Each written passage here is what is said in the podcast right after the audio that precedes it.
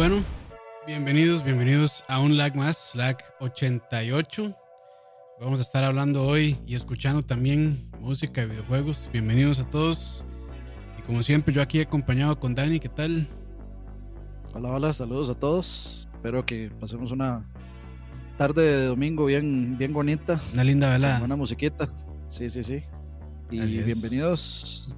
y gracias a todos los que nos escuchan también siempre después ahí en Spotify. Saludos.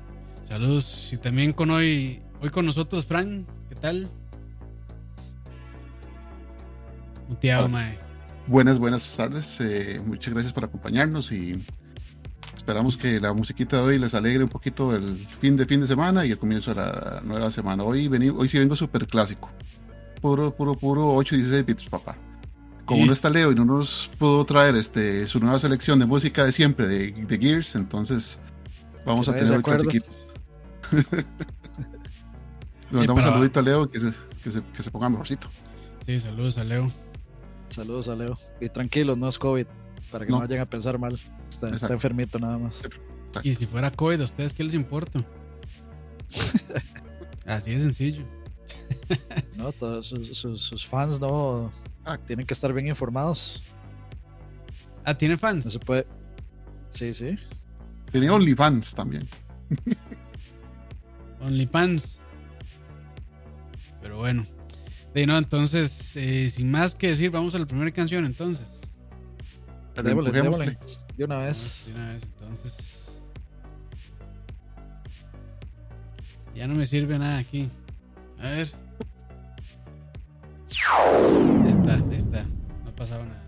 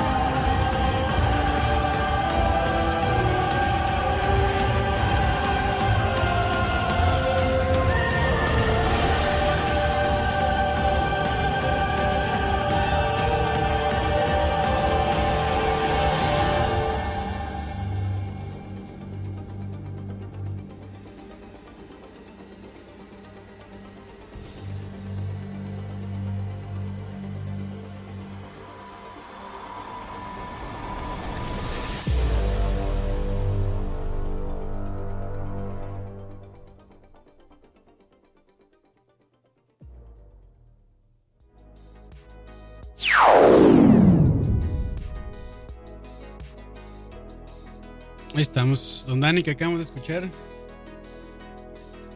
Pues eso que estábamos escuchando es la música o la canción del nivel final de Ace Combat 7 que se llama eh, Daredevil, escrita o compuesta por Keiki Kobayashi, uno, otro héroe sin capa de los que ha escrito un montón de música y la gente pues no sabe quién es. Eh, por supuesto, la, la, música es de Ace Combat 7 Skies Unknown, publicado el 18 de enero del 2019, desarrollado por Bandai Namco Studios, publicado por Bandai Namco Entertainment. Y pues Keiki Kobayashi, eh, parece mentira, pero tiene bastante, bastante trabajo, este, digamos, en su, en su bolsillo. Eh, solo, digamos, solo para Bandai Namco, porque él ya realmente no trabaja ahí se fue para Capcom, pero solo para Bandai Namco. Él compuso el soundtrack de Ace Combat 4, Ace Combat 5, Ace Combat 0, el Belkan War, Ace Combat 6, prácticamente todos los Ace Combat desde el 4 hasta adelante, incluyendo el Assault Horizon.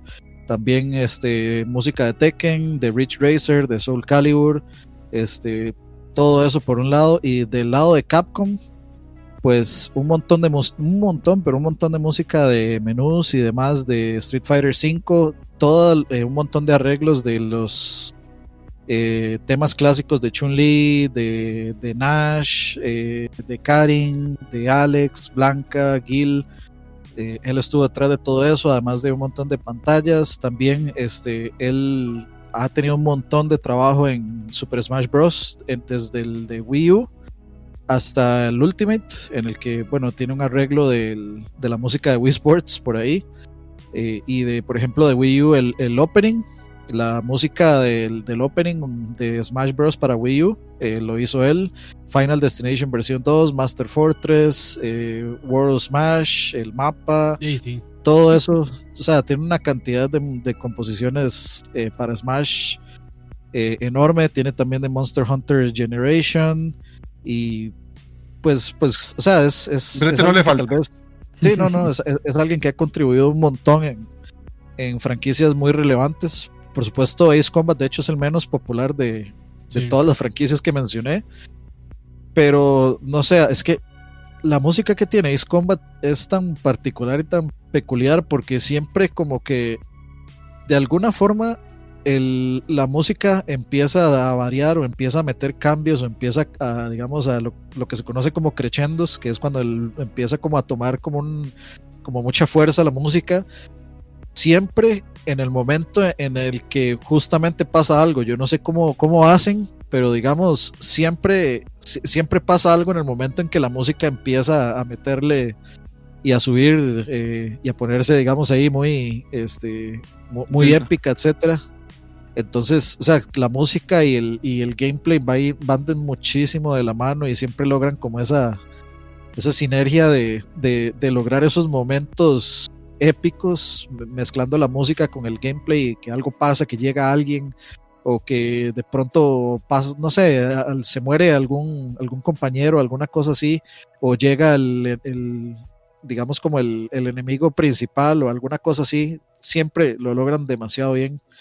Y bueno, a mí mi favorito siempre es 6 Combat 2, el soundtrack, que es completamente otro tipo de música. Es como típica música, digamos, este catchy y que está en un loop, etcétera. No es música así súper orquestral como de película, pero el, soundtrack de Ace Combat del 0, el de Balkan War, también es una cosa, pero increíble. Entonces, recomendado, búsquenlo. Búsquenlo. búsquenlo. Sí, juegazo. A mí me gustó muchísimo. De hecho, en ese año, 2019, fue de mis juegos favoritos. Ese es Combat 7. Y es demasiado bueno. Es muy bueno, sí. Yo, bueno, eh, soy nuevo a la franquicia. De hecho, es el único que he jugado. Pero eh, las, ojalá que siga saliendo, porque entiendo que, como dice Annie, es muy de nicho. Eh, no vende tantísimo. Pero me gustaría, así que no sé, cada 5 o 6 años sorprendan y salgan con un Ace Combat. Porque sí está muy bueno. Entiendo que también en PlayStation 4 tiene modo VR, que son un par de misiones, pero que también están, están muy buenas. No, sí, sí, está, sí está bueno. Sí están buenas. y, y, y, sí, sí, hay que aplaudirle la cantidad de soporte que le han dado a ese juego. Todo el tiempo a mí me llegan correos de cosas, de actualizaciones, de skins nuevos, conmemorativos. Mm. Y no, no, sé si son de paga, sinceramente, porque nunca me he metido a ver, pero muchos son gratuitos, son updates gratis.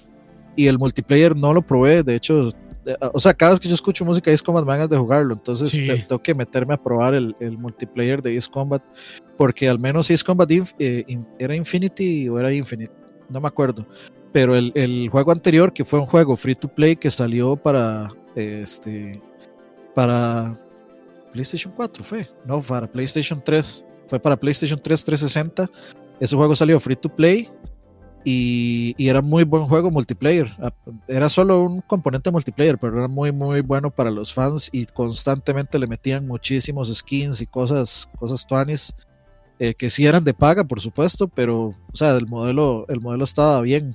Y el multiplayer que le metieron, pues, eh, parece que, o sea, le han dado mucho, mucho soporte. Entonces yo sí creo que sí vamos a seguir viendo entregas, pero ellos, ellos se toman su tiempo, lo cual a mí me parece me parece bastante bien, digamos. Sí, Igual, Dani, no, no, hay, aparte de Ace Combat, no hay otro juego en el mercado como Ace Combat. O sea, yo me acuerdo que era, en generaciones pasadas había muchos juegos de combate aéreo y ahora realmente que usted oiga en consola solo Ace Combat.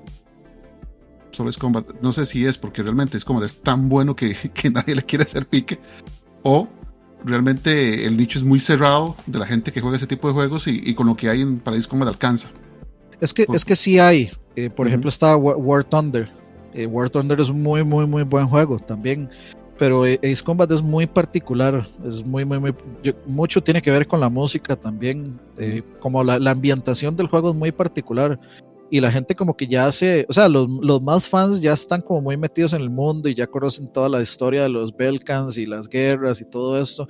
Y en el 7, como regresan personajes de, del 5 y del 4, etcétera. Entonces eh, la gente ya está muy invertida, digamos, en ese, en, el mundo de Ace Combat por lo mismo, que en el caso de War Thunder, pues, pues es un mundo, llamémosle genérico, es simplemente metámonos a volar bala en aviones y vámonos sin, mucha cosa.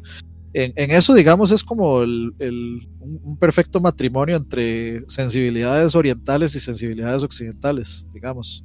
Porque el juego es súper japonés, digamos, en el sentido de que la historia es súper anime, los diálogos son súper anime, la música eh, es muy e, es, muy como de esta nueva ola del anime, como muy orquestral y épico y, demás. Este, entonces sí es como, eh, como muy perfectamente mezclado entre los dos. Ojo ahí. Salió este, ah, no sé ni qué es. Es que salió su, salió su, este, eh, ay, ¿cómo es que se llama esta? Su tag en, eh, bajo mi, imagen. Su tag, en la cara de, de Frank. Bueno, la cara no. Yo, yo, vi recetas, pero de agua hervida y huevos fritos, nada más. Todos los seis combats son un anime, en realidad. Sí, es, es, super anime. La historia es muy anime, ¿no? Sí, y la historia de este, o sea, inventa hay un todos los países y los conflictos son inventados y y pues intentan ser realistas hasta cierto punto, este, pero no dejan de sentirse super anime y el diseño de los personajes es super anime también. Y no, y bueno, y, eso, a mí la historia ahí pues no está tan mal, pero y como que sí sigue, como que sí conecta, supongo, con, si uno ha jugado los anteriores, también conecta con los continentes y demás, porque están como en una tierra, pero es eh, como ficción, pues. O sea, como que, si hay, como que si hay continentes, este... imagino que la gente que sí ha jugado los demás sí se, se puede identificar con todo ese lore, por decirlo de alguna manera, de los seis Combat. Sí, pero el juego igual se puede, se entiende por sí solo. No es necesario como sí, no, no, jugar los anteriores. Sí, no, no. Pero de hecho, a, mí, lo que más me gustó es que el gameplay es bastante variado también. Sí, pero sí, sí, o sea, si ustedes son de frustrarse fácilmente, no se lo recomiendo. Porque el juego sí tiene, sus checkpoints son bastante exigentes. Sí son, sí son bastante exigentes. Entonces a veces va uno, lleva como 10 minutos de misión, pasa algo, la caga y pa desde el principio, otra vez. Entonces, eh, sí, sí hay que tener paciencia. Sí, sí, sí. Pero bueno, eh, si les parece, entonces vamos a la siguiente canción. Démosle. ¿Suena? ¿La que pega?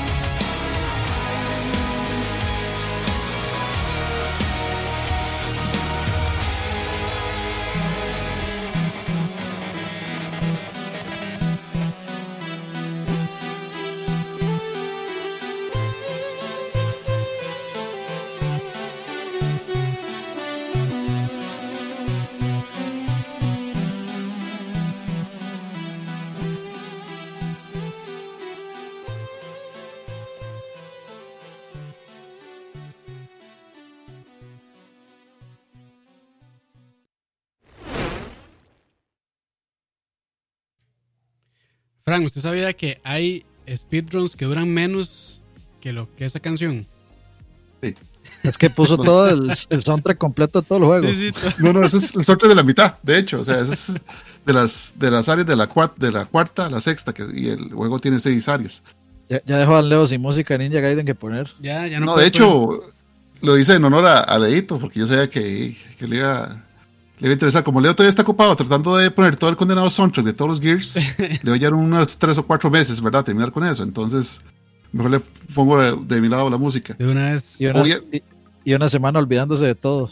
Exacto.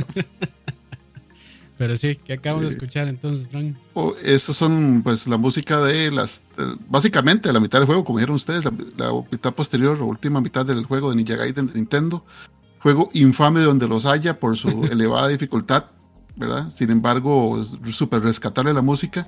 Fue de hecho el primer juego del que se tiene este conocimiento en el occidente que contaba la historia por medio de pantallas cinemáticas o Ujú. cinema screens. Eh, eso era lo que se destacaba mucho. O sea, el juego tenía una historia muy, y bastante decentemente contada a punta de imágenes dentro de lo que cabía, dentro de lo que le daba, ¿verdad? Al Nintendo. Eran muy bien eh, este, despegadas, muy bien animadas, bastante buen gráfico.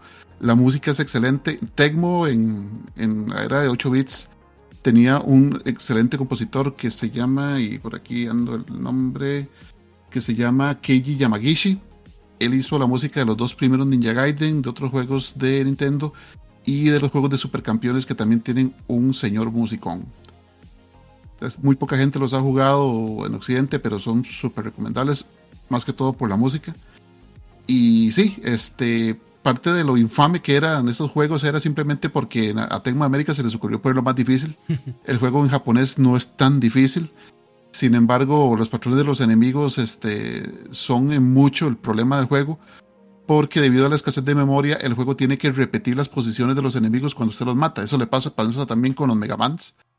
Y usted mata a un enemigo, se devuelve un poquito, se devuelve un poquitito y otra vez va hacia adelante y ese mismo enemigo vuelve a salir. Lo que hace una fiesta de caídas y de muertes cada vez que salen las águilas, por ejemplo, que son posiblemente los enemigos que más matan gente en, del lado de 8 bits. Y súper recomendables, sí son bastante difíciles. Si pueden jugar los, japoneses, les va a salir un poquito más, más llevadera la, la tarea. So, para, solo para darles un ejemplo, la versión japonesa, si ustedes se mueren en el último mundo, que es el 6.3, ustedes vuelven a comenzar desde el 6.3, pero si se mueren en el último mundo, en la versión americana, los devuelve toda la, todo la- el área de 6. O sea, si se mueren en el mundo 6.3, los devuelve al 6.1. Y eso es volver a pasar. Todos esos tres mundos es un, una fiesta de reventar controles contra la pared. Entonces, Y si no quieren, así, o sea, y si no lo quieren jugar, pero este, si quieren ver más o menos y reírse un rato, pues vayan a ver el video de el Angry, Angry Video Game Game Nerd. Y ya con eso, ya con eso se hacen una idea y también este, se cagan de risa un rato. Que yo creo que es, es de mis videos favoritos de que, que él ha hecho. Está muy Sí, bueno. sí, Sí. me da pero me da demasiada risa los, los, los bloopers, me dan demasiada risa. Pero también cuando- fue de los primeros de él, ¿verdad? no sé si fue de los Eh, primeros. No, no, no, ya, ya, ya ya entradillos.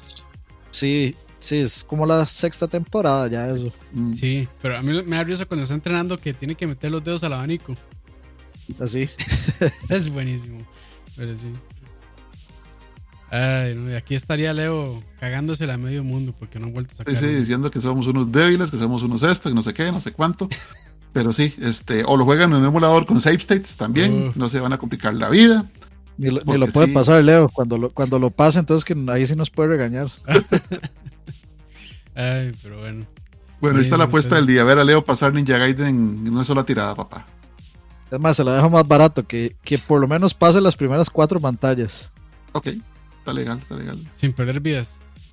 Sin morirse ni una vez. Sí, sí, one sí, sí, papá, one credit. No, no, no. Le, le doy chance, le doy, le doy 10 vidas, digamos. Hijo de fecha más generoso. Sí, sí. Ay, bueno, está bien. Bueno, entonces, si les parece, vamos a la siguiente canción. ¿Verdad?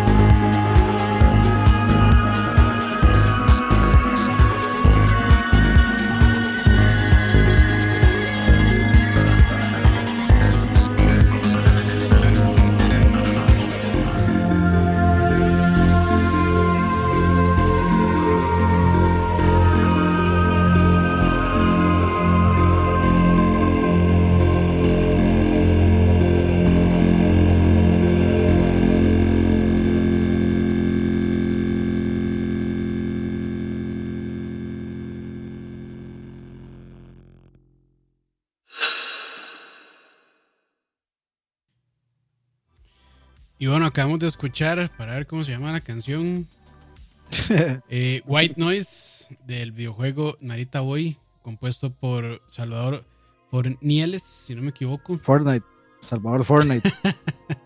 y bueno, es un juego que bastante nuevo, eh, salió el 20 de marzo de este año, 2021. Eh, perdón, 30 de marzo. 30 de marzo por el estudio Koba y publicado por Team 17, Team 17. Y este, yo realmente no sabía mucho del juego hasta que una vez Roa lo recomendó en un, en un contratiempo, si no me equivoco. Me fue a buscarlo y me pareció muy, muy interesante, sobre todo por la, la, la dirección artística, como se veía el juego. Este, y de básicamente lo compré día uno, me gustó mucho, muchísimo realmente. La música está muy buena, bueno, ahí la escucharon, es como este tipo de synthwave, este, muy ochentero, de ese, de ese tiempo. Este... Se nos puso muy hipster Campos ahí. No, no, no, no de hecho, el, Synthwave como que hizo un regreso, un retorno hace, bueno, hace poco entonces, pero sí. Este, y, y nada, es un juego de pixel art, eh, medio platforming a veces, medio puzzle también. Pero creo que lo más interesante del juego no es, realmente creo que lo más débil del juego es el gameplay. O sea, eh, a mí el gameplay, si decirlo, no me gustó mucho. Es muy sencillo. Este, no tiene tantos enemigos y es como estar haciendo lo mismo siempre. Eh, buscar llavecitas para abrir puertas y así no, no, es, no es tan retador realmente. Pero lo interesante sí es como esta, este mundo que crearon, toda la historia. Tiene como una, eh, como dos historias. No, no, voy a dar mucho este, spoiler, por si les interesa. Pero bueno, el juego se ve muy bien. Este, sí puede, yo creo que puede provocar ataques epilépticos también, porque tiene estos efectos así como super flashy. estroboscópicos. Sí, sí, entonces, este, si, tienen pues epilepsia o, son, digamos, sensibles a este tipo de cosas, pues sí, entrenle con, con, cuidado. No sé si tendrá como un filtro para bajarle esas cosas. Creo que sí, pero no estoy seguro. Eh, pero sí, el juego se ve como ningún otro, diría yo. El pixel art está increíblemente trabajado. La historia está muy interesante también, pero por el gameplay, tal vez, si ustedes son más de gameplay y no les interesa tanto la historia, pues tal vez no va a ser el juego para ustedes, se van a aburrir, creo yo, pero me parece que vale la pena. Este, de hecho, fue un juego que se anunció en Kickstarter hace como 4 o 5 años, creo.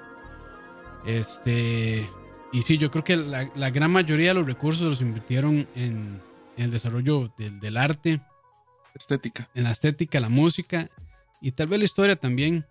Este, pero sí, el gameplay no, es, no es nada del otro mundo realmente. Entonces, pues yo diría que no, no se esperen, por ese lado no esperen mucho, pero a mí sí me gustó, la verdad. Eh, yo creo que puede tomar como unas 6, 7 horas tal vez. Si son, si son muy rápidos, pues lo van a terminar antes, pero yo diría que vale la pena, es una experiencia interesante. Eh, más si les gusta el pixel art así, súper trabajado también. Entonces, a mí me gustaría ver algo de este juego así, como tal vez como un librito de arte, algo así. Creo que lo hicieron, pero solo para la gente que pagó bastante en Kickstarter, no estoy seguro. Pero no, a mí me gustó bastante. Es de un estudio español, de hecho. Eh, no, no sé si será el primer juego de ellos, eh, pero me parece que son ya personas que tienen pues sus años en la industria. Y pues me imagino que se fundaron su, su estudio y se apoyaron con Kickstarter para poder sacar este juego. Y nada, no sé. no sé si Se nota mucho la influencia de, digamos, del, arte y el estilo ah, gráfico de las computadoras de 8 y 16 bits de Europa. Digamos, lo que son este, Spectrum, Amstrad, eh, Amiga, Atari ST, todo ese tipo gráfico, así se ve. Y me, gustó mucho ahora que pusiste el, el, video. Ponías este trailer, el efecto cóncavo del televisor viejo. que la pantalla se ve cóncava. Entonces, y se ve, y se ve entrelazado. Entonces está súper cuidadísimo eso, súper, súper cuidado. Sí, eso sí está. Ese filtro se puede quitar, el que curva las esquinas. Este, pero creo que la intención de ellos sí era eh, que se viera así el juego. Pero imagino que hay gente que tal vez no le gusta tanto como que, en, sus, esquinas se vea como ese efecto así oscuro, como de, televisor, como dijo Frank. Pero sí, este, realmente, yo creo que, a mí me sí, Yo, yo no sé si yo lo usaría, digamos. No, yo, yo lo quité realmente no distrae tanto porque el juego siempre está, la cámara siempre está en el centro, entonces uno realmente no, no ve tanto este, en las esquinas. Entonces no distrae realmente, pero, pero a mí, a mí no, no me gustó tanto, pero de ahí sí es como la estética que ellos quisieron darle realmente. Entonces, este, pues nada, lleguenle si les llama la atención. Este, tal vez yo creo que vale la, vale la, pena para cuando estén en descuento o algo así. Pero sí, sí, sí, sí. O sea, no, no es de los mejores indies que he jugado, pero está interesante. Pero la estética sí, sí vale mucho la pena rescatarla realmente. y, también tiene muchos. Y tiene muchos easter eggs también, como a esta época, los 80. Bueno, si, si ven como la portada, eh, es como esta, este tributo, no sé si decir como entre Star Wars y entre eh, esta película Tron, Tron esta, esta Disney, ajá. Entonces como que tiene mucho de eso y también por alguna razón me recordó un poquito a, a las locuras de... ajá. No, a mí me recuerda un montón a Total Recall. También es que... El Vengador, el Vengador del Futuro. bueno, y también tiene, muchísimas referencias. También, tiene Blade Runner, digamos. Tiene muchísimas referencias a, a, muchas este, cosas así como medio cyberpunk de los 80 que salieron en esa época. Entonces, y sí, como medio tecnológico y así. Y también les decía que me recordaba un poquito a las locuras de Jodorowsky, la historia también. Está, está medio. Que las locuras del emperador. no, no, no. Pero sí está. A mí me gustó mucho, la verdad. Yo, yo sí creo. Hay una parte que no sé si ya la habrán arreglado, pero es un dolor. Y me parece que sí fue un problema muy grande. que yo Es de hecho la crítica más grande que yo tengo hacia el juego. Y es en una pantalla cuando uno. Este no es tanto spoiler realmente, creo que salen, en algunos de los trailers. Este, cuando uno se llama Tecno Horse, Tecno Caballo, por decirlo de alguna manera. Entonces hay, hay, una pantalla de estas típicas como de saltar, como la de Rey León, que no tiene que agacharse y todo esto. Pero va. Cállate. Va súper rápido. O sea, la, la, del Rey León es un paseo por el parque. Esta sí es una mierda. O sea, hay que poner a Dani a pasarla. Poner a Dani a pasarla. Ya, ya el Rey León es mi perra, ya. ya, lo ya yo lo hago como. Sí, sí, sí, ya, ya, ya, ya yo dejé ese juego atrás. Yo creo que ellos quisieron darle tributo a la pantalla de este. Ay, ma, yo siempre es malísimo con nombres de las ranas estas de Rare, ¿cómo se llamaban? Eh, sí, sí, de Battletoads. Battletoads, ajá, como esta pantalla infame de sí, el Turbotúnel. Ajá. Creo que querían hacer algo como. ¿El Turbotúnel o la, de, o la de bajar? No, la del Turbotúnel. Bajar por el huequito la que ha montado como en la moto, que hay que Yo creo que hicieron hacer algo así, pero, pero no, no le salió. No le salió. No, ni a Battletoads tampoco. Por eso, por eso, o sea, si no le sirvió a ellos, a esta gente tampoco. Entonces, de no, no, no, dejando, dejándose de varas, yo sí pienso que el diseño de Battletoads es bueno. Lo que pasa es que es así como. Abusado. imperdonablemente. O sea, es que no perdona, pero a mí me parece que el diseño es bastante tonis. Sí, no, sí, sí, pero aquí, digamos, esa parte, y yo me puse a leer, sobre todo en Steam, porque yo me pegué durísimo en esa parte y toda la gente tenía el mismo reclamo. El problema. Entonces no sé si ellos ya le habrán, habrán, parchado eso, pero sí, esa parte sí estaba mal diseñada realmente. Porque iba demasiado rápido y los controles no responden tan bien. De hecho, tiene este problema, el problema que, que, se le dice como floaty, que es que digamos que cuando uno cambia de dirección, digamos, uno va de, derecha a izquierda y de pronto otro cambia hacia la izquierda o, viceversa. Tiene como, sí, tiene como un, una animación extra que se siente como que el juego no responde bien. El juego sí responde, pero lo que pasa es que está tan sobreanimado, creo yo, que se mm. siente como, como, es, como esos controles que no responden tan bien. Entonces, ahí es, si, quieren entender si quieren entender eso que Campos está diciendo eh, otra recomendación del Angry Video Game Nerd vayan a ver el, el video de X-Men la parte donde él habla de Wolverine de LJN que, o sea que el, Wolverine para agacharse tiene como tres animaciones distintas. El, el estar completamente de pie y luego una animación en medio donde él se va como arrodillando y luego una tercera donde ya él está completamente de rodillas. Entonces, esa animación de la mitad es la que no permite que usted pueda... O sea, que los enemigos se mueven o disparan tan rápido que esa animación lo que hace es... Eh, eh, evitar, evitar que uno pueda esquivar las cosas. Exacto. Sí, entonces sí, sí tiene, tiene esos problemas de control, realmente. O sea, el, el juego en gameplay, como les digo, no es la gran cosa y sí tiene muchos de esos problemillas, pero, pero, o sea, yo sí creo que vale la pena. Tal vez, ojalá, si, ellos, porque yo creo que ellos están también como muy, este, están como recibiendo feedback y están también muy abiertos a, leer lo que la gente les, les dice y, la, y las críticas. Entonces, digo, ojalá que puedan, no sé, parcharlo de alguna manera para arreglar eso. Pero... Es que ese es un debut, si es un debut como estudio, pues es un debut bastante ambicioso. Sí, sí, sí, es bastante ambicioso, la verdad. Y yo creo que ahí se notó también, porque ellos, me imagino que ellos tenían como, o sea, querían meterle tal vez otra jugabilidad distinta, porque se ve como que hay ciertas cosas como que sí, pero como que no lograron realmente eh, aterrizarlas bien. Pero se nota que realmente lo que ellos quisieron eh, y donde más invirtieron tiempo fue en la parte de, toda, toda esta parte visual y todo este universo, que está bien interesante, la verdad. Hasta se presta para eh, un juego, ya sea secuela o precuela. Entonces a mí, a mí sí me interesa ver lo que ellos hagan luego de Narita hoy, ver hacia dónde van, este Estudio Koba. Y nada, eso es eso es lo que quería hablar del juego realmente. El resumen deportivo. Sí, suena como que lo critiqué mucho, pero, o sea, creo que son críticas válidas, pero a, pesar de eso, sí, sí lo recomiendo, la verdad. Sí, no, es, una, es una buena advertencia. Sí, sí, que esperar. Así es, así es. Pero bueno, entonces, si les parece, vamos con la segunda ronda de Sigámosle. Vámonos.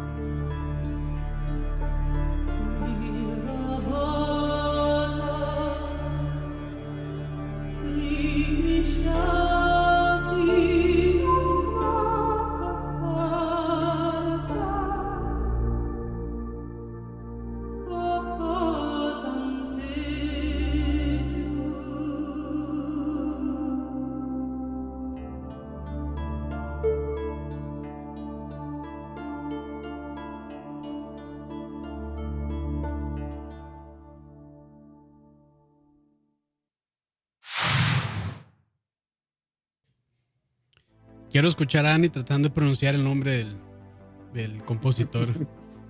Se llama Marcin Prsiviwowicz. Uf. Y sí, lo busqué para saber cómo pronunciarlo. muy bien, muy bien. Ya, Dani, ¿qué, crees? Yo sí hago la tarea. Sí, sí, Dani sí es profesional, o sea, yo, se lo, presintió, lo presintió. Sí, sí, sí. Ah, muy bien. No, Y de, y- de hecho hay un video. Vea, y de hecho, ¿saben cómo lo encontré? Hay un video de, de- de YouTube. Usted pone el apellido en Google y sale un man en el video. Y lo único que hace en el video es decir cómo se pronuncia. sí, sí. Y Muy es bien. Percibivo- Percibivovich. Muy bien, muy bien. Muy bien, de no, felicidades. Y yo creo que, yo creo que este juego no, no necesita presentación, creo yo. Pero da igual. Papi, yo, yo, yo como saborío, yo defino. Uf. Que por cierto, nos, nos dijeron que tenemos poco criterio por haber dicho que este era el juego de la generación pasada en, en Central Ah, Gaming. Dale, picha. Lo que Ah, no, a mí también me da risa, porque es como, bueno, ey, si no le gustó está bien, es, es el mío. Y ponga el suyo.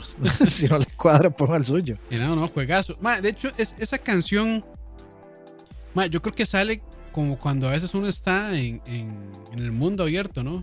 Es, de hecho, bueno, pues, para, para tirar todos los, los facts de lado, el nombre de la canción se llama The Fields of Art Skellig o Los Campos de Art Skellig y so- es la música del mundo en las Islas Skellige, Ajá. justamente. Y de hecho es como de mis canciones favoritas porque era, en, eh, o sea, yo me quedaba parado y de pie también, escuchando la canción, este, nada más escuchando la canción y viendo el paisaje. Sí. sí. Entonces es de, es de mis favoritas de- del juego. Por supuesto que es de Witcher 3 Wild Hunt.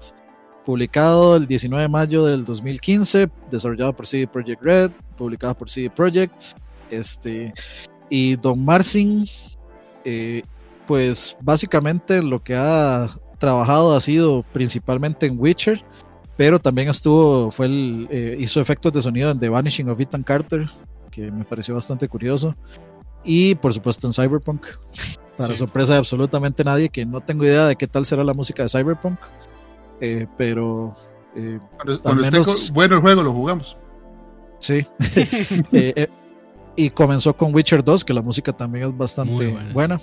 Y por si les interesa, bueno, la- el, el, el lenguaje que usan ahí es eh, gaélico escocés. Uf, Y eh, básicamente es una oda a los a los boatman, o sea, a los digamos a los capitanes de los barcos.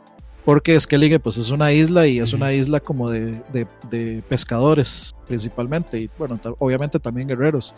Pero como que el trade de los de, de los que viven ahí es, es ser pescadores principalmente, entonces la letra es básicamente una oda a los pescadores, a los boatman, que lo que dice es como que estoy tratando de buscar a mi, a, a- a mi boatman, busco desde las montañas más altas, etcétera, etcétera, ¿dónde estarás? De eso trata la, la letra, obviamente toda cantada en, en gaélico escocés. Ahí está el dato Durex. muy bien.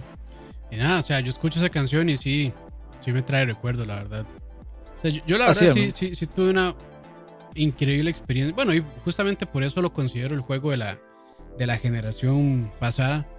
Este, nada, para mí es, es, increíble. Yo creo que lo que mejor hicieron fue construir este mundo. Este, donde la verdad, las misiones secundarias, y yo creo que es de las cosas que más se le, se le puede admirar, donde las misiones secundarias sí se siente que tienen un peso.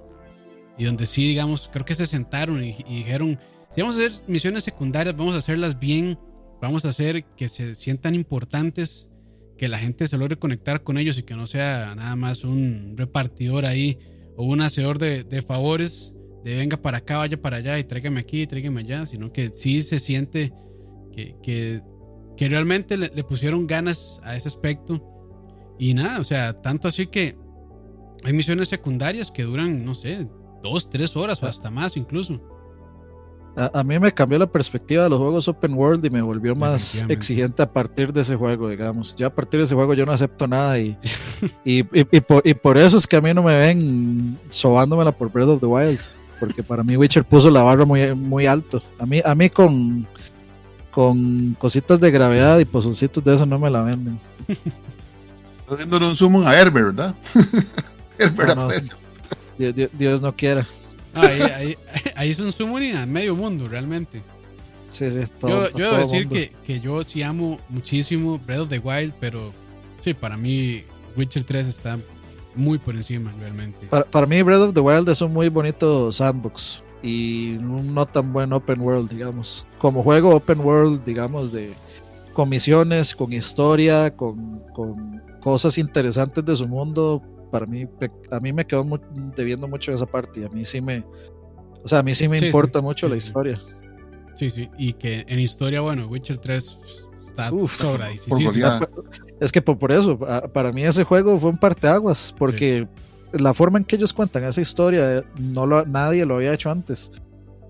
Eh, tal vez alguien lo pudo haber hecho antes, pero no, no recuerdo yo al menos haber jugado algo que, que me hiciera comenzar una misión que yo pensaba que era secundaria y luego se desarrolla en algo más grande y resulta ser algo que conecta con una con la misión principal o que conecta con la historia mundial porque la historia de Geralt y Ciri es algo completamente de ellos.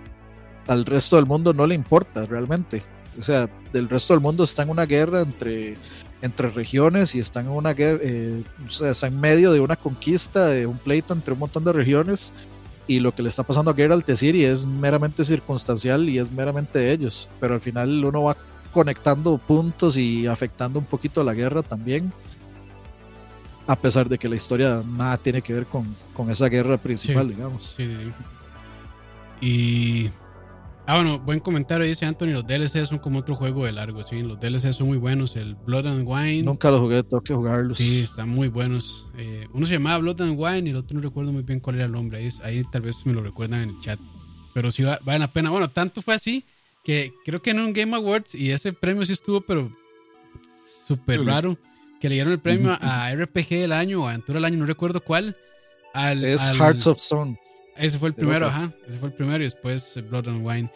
Y sí, este, el, ese Hearthstone no es, no es tan, o sea, igual tiene muchísimo contenido, pero no es tantísimo como Blood and Wine. Blood and Wine sí es como casi una expansión. Creo que metieron una región nueva, muchísimos personajes y un montón de cosas más. Y a ese le dieron el premio al mejor, creo que fue el mejor RPG del año. Solo a Blood and Wine. Entonces, fue como rarísimo, sí, pero, pero, o sea, realmente sí. O sea, eh, eh, en, contenido era muchísimo más que otros juegos AAA. Eso sí. Entonces, o sea, si uno lo ve por ese lado, uno dice, bueno, puede que sí, pero sí, estuvo raro ese premio. Pero bueno, no, no me interesa, la, verdad, que se le dieran el premio. es que, es que hay, contenido de contenido. Porque de lo mismo pasó este año con Persona 5 Royal, que estaba nominado y de Persona 5 Royal es Persona 5 que salió hace un montón de tiempo. Pero el Royal son de como 50 horas más de gameplay y, y hay extra cosas que sí le añaden, pero el juego principal, principal, aunque, aunque, aunque sí, sí hay afectación en el juego principal, tampoco se puede decir que es algo así. Eh, definitivamente la, la, versión definitiva es Royal, eso no hay duda alguna, pero eh, no sé, es, es, es, curioso, es como un, como un director Scott, digamos. Sin ser el de Zack Snyder, ¿verdad? y yo creo que hay, que mencionar rápidamente, bueno, no sé si hay que mencionarlo, pero voy a mencionarlo realmente. Y es que justo por Witcher 3 es que Cyberpunk 2077 tenía tantísimo eh, hype, alrededor. Y era porque, o sea, ya sí, Project Red había demostrado, yo creo que, o sea, con Witcher 2 y con Witcher 3, el 1 Realmente a mí no me gusta. La historia está, está buena, pero para mí envejeció muy mal. Ahora que también eh, Mandre estaba mencionándolo ahí en el chat. A mí no me gustó y envejeció muy mal en cuanto a mecánicas. Ahora a quien, a quien le guste. Eh, yo realmente no, no pude. Pero Entonces, en la última dificultad es una ridiculez de ah, difícil. No, no, es una hora, pero fatal. Pero, Vulgar de difícil, digamos. Pero sí, sí vale muchísimo la pena. O sea, yo lo uno les diría, vayan a YouTube, vean un resumen y listo, y, y se saltan al 2 de una vez. Eh, y lo juegan. Pero, este, sí, volviendo a Super Project Red, fue por eso este, que tanta gente pues está tan emocionada con, ese juego, con Cyberpunk. Y de ahí fue justo por todo lo que hicieron con Witcher 3 y toda la gente pues pensó que iba a ir por ese lado. Al final pues, pues no. Dice Saúl que Witcher 3 también salió roto, pero no tanto, Y, y, el, problema, no tanto, se podía jugar. O sea, sí, no salió bien, no salió perfecto. Y lo fueron arreglando hasta el punto en que ya para mí fue casi perfecto. Todavía tiene sus cosillas, pero bueno, es, muy buen juego. Este, pero yo, digamos, no, o sea, yo no tuve ni un solo problema con el juego cuando salió. sí, no, yo, Digamos, ni glitches, ni, ni nada de eso, yo lo veo en consola. Sí, yo tampoco. Yo no tuve ningún problema de eso. Lo que sí es cierto es que el juego resultó tan bueno que la gente le dejó pasar a así Project Red el, el downgrade. Que eso sí fue, a, pesar de que el juego es precioso, es lindísimo y todo, y sigue estando muy arriba en gráficos, eh, sí, le, sí hubo un downgrade y fue, fue bastante notorio. Y sí se lo dejaron pasar, pero de ahí al final, o sea, uno no puede llegar y decir los gráficos no importan, luego reclamar que, que, que hubo downgrade y luego de, decir que es el mejor juego del año. Al final, el, todos, el, toda la experiencia completa, los gráficos, el audio, el gameplay, todo, Daisy, la experiencia es magnífica. es magnífica. Sí. Yo creo que a Cyberpunk le, le, le pesó que ya había mucha gente y muchas publicadoras ahí también, como dos o tres, no sé cuántas publicadoras realmente ahí involucradas. Estaba Warner, para América, este estaba, no sé si era Bandai Namco, creo, para Europa, no estoy del todo seguro, pero había como dos o tres. Este, entonces, sí, creo que era Bandai Namco, sí. Sí, entonces hay, mucha, había mucha presión externa sobre este juego y yo creo que eso también pesó un poco. Yo, o sea, no, no, quién sabe si alguna vez vayamos a saber las razones reales de por qué este juego salió como salió, pero bueno, yo creo que, o sea, no, no, la comparación o decir este que Witcher 3 también salió mal bueno, no aplica tanto porque sí fueron niveles muy distintos. La verdad. Y para mí, Cyberpunk, el problema con Cyberpunk para mí no es tanto que salió roto gráficamente y que tenía muchos errores aquí y allá, sino que a mí no se me hizo interesante, realmente. A mí, yo, la medida que yo. final. Sí, no, no. Dejando de lado todos los problemas. Dejando de lado todos los problemas técnicos y demás, a mí en jugabilidad, la historia sí estaba interesante, pero la jugabilidad realmente no me, no me atrapó. Y mi medida son si en una hora, hora y media, dos horas máximo el juego no me logra convencer, este, de ahí no, chao. Y, normalmente pido reembolso, sí, normalmente pido reembolso. Este. Y con Cyber, eh, con Witcher 3 jamás. O sea, yo cuando salió, no sé, lo jugué. Si lo jugué seis horas seguidas, fue poco. O sea, no sé cuánto fue el, día uno que yo lo agarré y empecé a jugarlo y no sé en, cuántas horas lo solté. Pero sí, o sea, me ah, amarró ah. fuertísimo. A mí los dioses de los videojuegos me bendicen. Porque yo, yo, no pude comprar el Collectors de Cyberpunk. Ah, y generalmente, o sea, yo los Collectors que tengo son de juegos que han salido bien y que me han gustado. La única excepción a esa regla, eh, bueno, de hecho hay dos. Fallout 4, que no me arrepiento de tener Collectors porque me gusta mucho el Pip-Boy como representación de la franquicia. Me parece que es muy bonito y la caja es muy bonita. Entonces el juego simplemente me pareció me y el otro fue este Metal Gear Solid 5, que ese, ese juego a mí sí me, o sea, me, me mató todo, digamos. No, no quiero ni, ni, ver esa mano. Prefiero ver el bebé ese que odia a Roa a, ver la mano de Metal Gear, digamos. Ahí está, Ani. Ahí está. Eso fue, lo que hizo, eso fue lo que hizo Metal Gear con todos Metal Gear 5. Ah, pero a mí sí me gusta. No, bueno, a Herbert le gusta ese juego. A mí sí me gusta. A mí sí me gusta, la verdad. Me gusta y mucho. Pero para, mí, es, para, mí es, una papa sin sal. Se juega bonito, se ve bonito, pero no hay razón para jugarlo. No vale, no, no tiene lógica jugar ese juego. La historia, la, historia no. añade absolutamente nada al mundo de Metal Gear, digamos. Nada. Ese juego, ese juego hubiera sido mejor que no existiera. Ese juego iba por buen camino episodio 1. O sea, episodio 1 para mí cierra muy bien. Y de hecho, para mí, episodio 1, eh, en ese momento, todo el juego para mí seguía siendo un 9 o más tal vez. Pero ya empieza episodio 2 o capítulo 2, creo que es más bien como se llama. Y ahí sí ya bajonazo, frenazo, pero fuertísimo. A, mí, digamos, a mí Metal Gear 5 lo que se me hace es... Es que el gameplay... Una, o sea, es, es una lista de tareas. Usted, agarra y tiene una lista de tareas y es como, repita esta tarea así, ahora vaya a esta área y es la misma tarea pero en otra área y ahora la misma tarea pero en otra área y entonces la segunda tarea de la primera lista se repite en la tercera lista y luego se repite en la quinta lista y él hace la misma mierda una y otra vez y para mí esa hora fue, o sea, yo soy de los que no hacen la misión principal hasta, hasta terminar todos los side missions. Y en, ese, y, el, y, el, y el huevón de Herbert todavía se atreve a decirme que es que yo lo estoy jugando mal. Y yo como que lo estoy jugando mal. O sea, usted no le puede decir a alguien que está jugando mal un juego open world. Se juega el juego como usted le da la gana y en el orden que usted le, que Sí. usted le da la gana. Por eso es un juego abierto. Y, y esa vara para mí es simplemente es una lista de tareas. Es como, no sé, limpiar la casa, una vara así. Y, es que, y- y por eso es que por más gameplay que sea chivísima, después del tercer o cuarto loop repetitivo de la misma misión, no sé, eh, después de las primeras 10 horas, tal vez ya yo decía, no, ya estoy harto de estar haciendo lo mismo en las mismas áreas, usando las mismas estrategias, porque yo no soy tan creativo. O sea, si yo encuentro la forma más eh, eficiente de hacer algo, lo voy a hacerlo, voy a seguir haciéndolo así, porque yo quiero seguir avanzando en la historia y quiero seguir viendo y, y ojalá ir eh, completando los objetivos y, y ojalá sacarle el trofeo platino.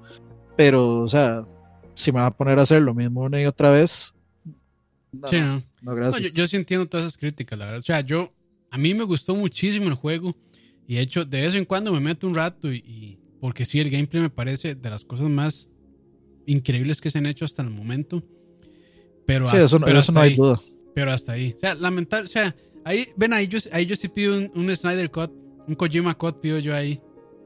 Para ese Yo, yo juego. creo que, yo, yo, yo siento, personalmente, yo siento que, yo siento que un Kojima Code no lo arreglaría. Yo siento que tendría exactamente la misma cantidad de misiones, con la misma estructura, Probablemente y, sí. tal, y, y probablemente sea más largo. O sea, probablemente sea más largo porque lo que van a hacer es como agarrar lo que ya está y meterle el episodio final. Entonces, Bueno, no importa. sí. entonces, o sea, simplemente no. Yo siento que Kojima, o sea, yo, en mi opinión, la culpa la tienen los dos. La Ah, tienen Konami y la tienen Kojima. O sea, para mí, yo, yo, no, yo no exijo a, a Kojima de, de eso, sinceramente. O sea, hay, hay muchas Kojima. Eso de que, de que cada capítulo, cada misión sea como un capítulo de una serie con créditos y todos, primero le, le spoilean a uno lo que va a pasar, porque saben los créditos, saben los créditos de Sí, quién es- va a salir, es- entonces de aquí va a salir tal más. Es una Eso es- tontería, Eso es Kojima, o sea, tratando ya de, de- de meter a fuerza toda esta cuestión de cine que él quiere hacer.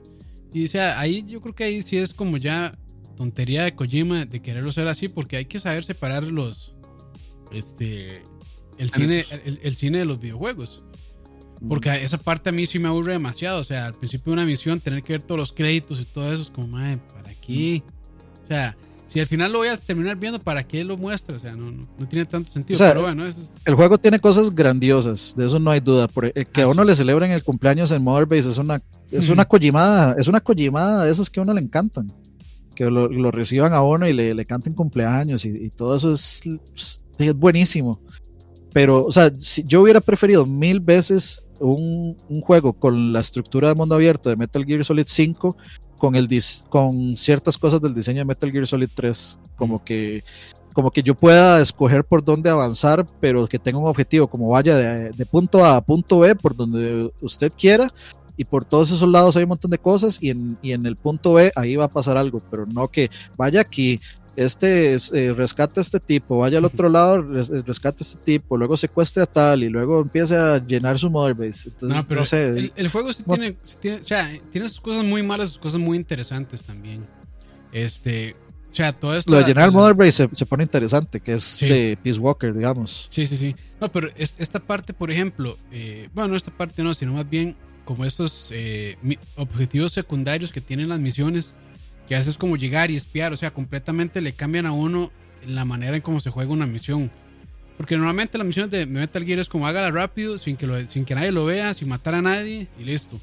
Pero eso es otro así como que lo ponen uno más como espionaje y cosillas así, que se pierde completamente en el capítulo 2, lamentablemente. Pero o sea, ahí Sí. había, había ideas muy grandes que de, no sé si alguna las vamos a ver, pero así rápidamente para regresar a Witcher 3, porque ya nos desviamos completamente. Por ahí anda el Uf. rumor de que supuestamente van a hacer un, no sé si será remake o remaster de Metal Gear Solid 5. Y supuestamente ahí andaba diciendo David Hayter, no sé si será cierto, pero por ahí salió el rumor de que supuestamente van a salir para, para consolas de generación actual. O sea, Play 5 Bueno, y, y Xbox. Yo, yo no sé qué remake y remaster le van a hacer, pero ese juego Ya está. se ve perfectamente Sí, bien, sí. digamos. Sí, sí, sí. o sea, se, se ve generación actual. Es más, se ve mejor que un montón de juegos que han salido ahorita, digamos. Sí, sí, sí. entonces, yo no sé qué es lo que le van a hacer, pero yo, o sea, A, a ver, a mí, a mí, me preocupa, digamos, en estos momentos, sin Kojima, que vayan a sacar un mm, remake de, de, Metal Gear Solid 1 en el motor de Metal Gear Solid 5, en el, ¿cómo se llama? Fox Engine.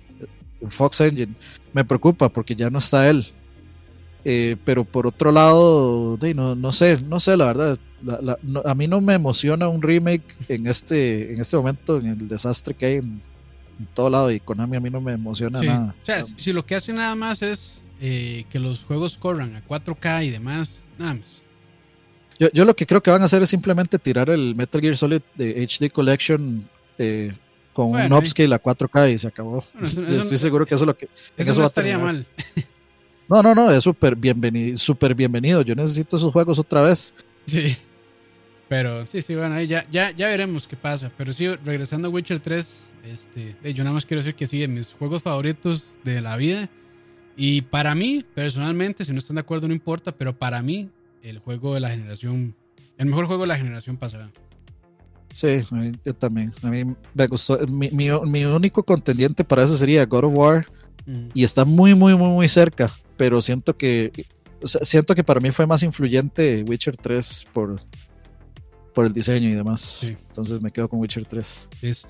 Pero bueno, entonces, eh, si les parece, vamos a la siguiente canción. Ahí está. Eh, eh, tomo, tomo, el silencio de Frank como que sí.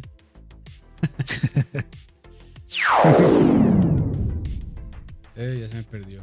A ver, ¿cuál vamos? La 4, la 5, la 5. ahí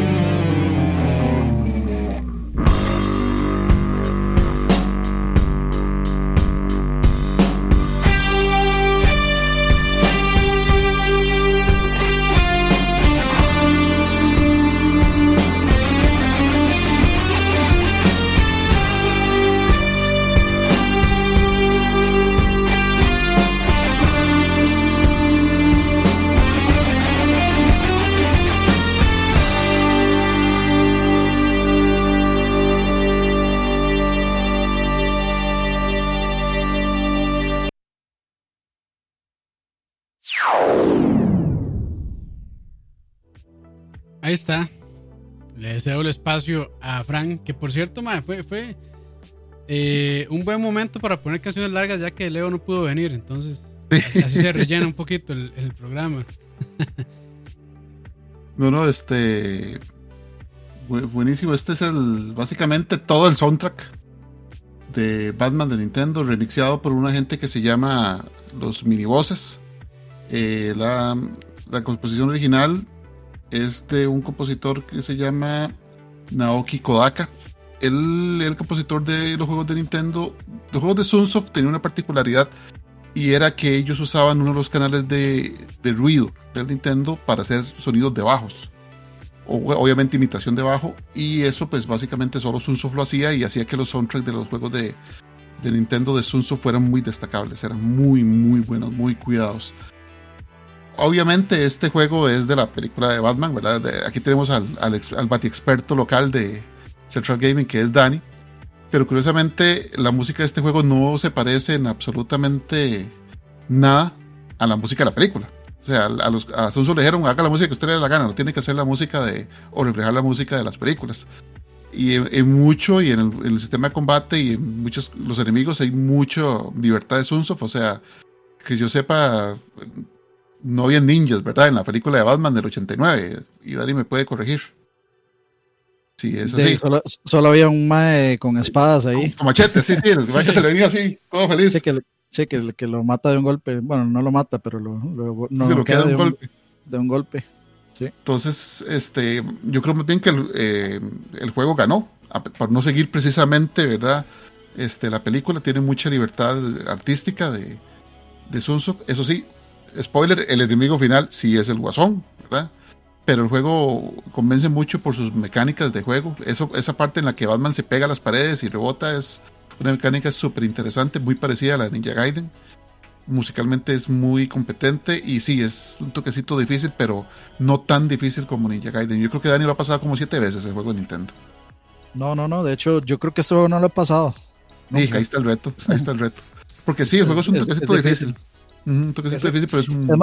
yo llego a ese, a voz en el que llegó en el video, que es como una máquina ahí, este, y es, o sea, hay que llegar con el arma correcta, y si uno lo matan y las pierde, mameluco, es, demasiado complicado. Este, pero sí, a mí me hace mucha gracia eso, porque yo justamente iba a opinar eso, que la música cero que ver con, digamos, con la película. De hecho, es, el juego es 90% original, 10% de la película de Tim Burton.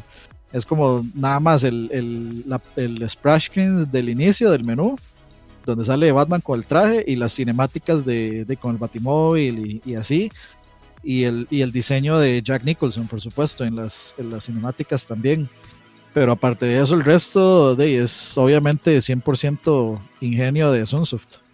Y la música sí, totalmente nada que ver con la, la, digamos, las imágenes góticas de Tim Burton, o sea, digamos, ni con el soundtrack de Danny Elfman ni con las imágenes de Tim Burton, no cansarían en ninguno de los dos, pero como videojuego funciona perfectamente.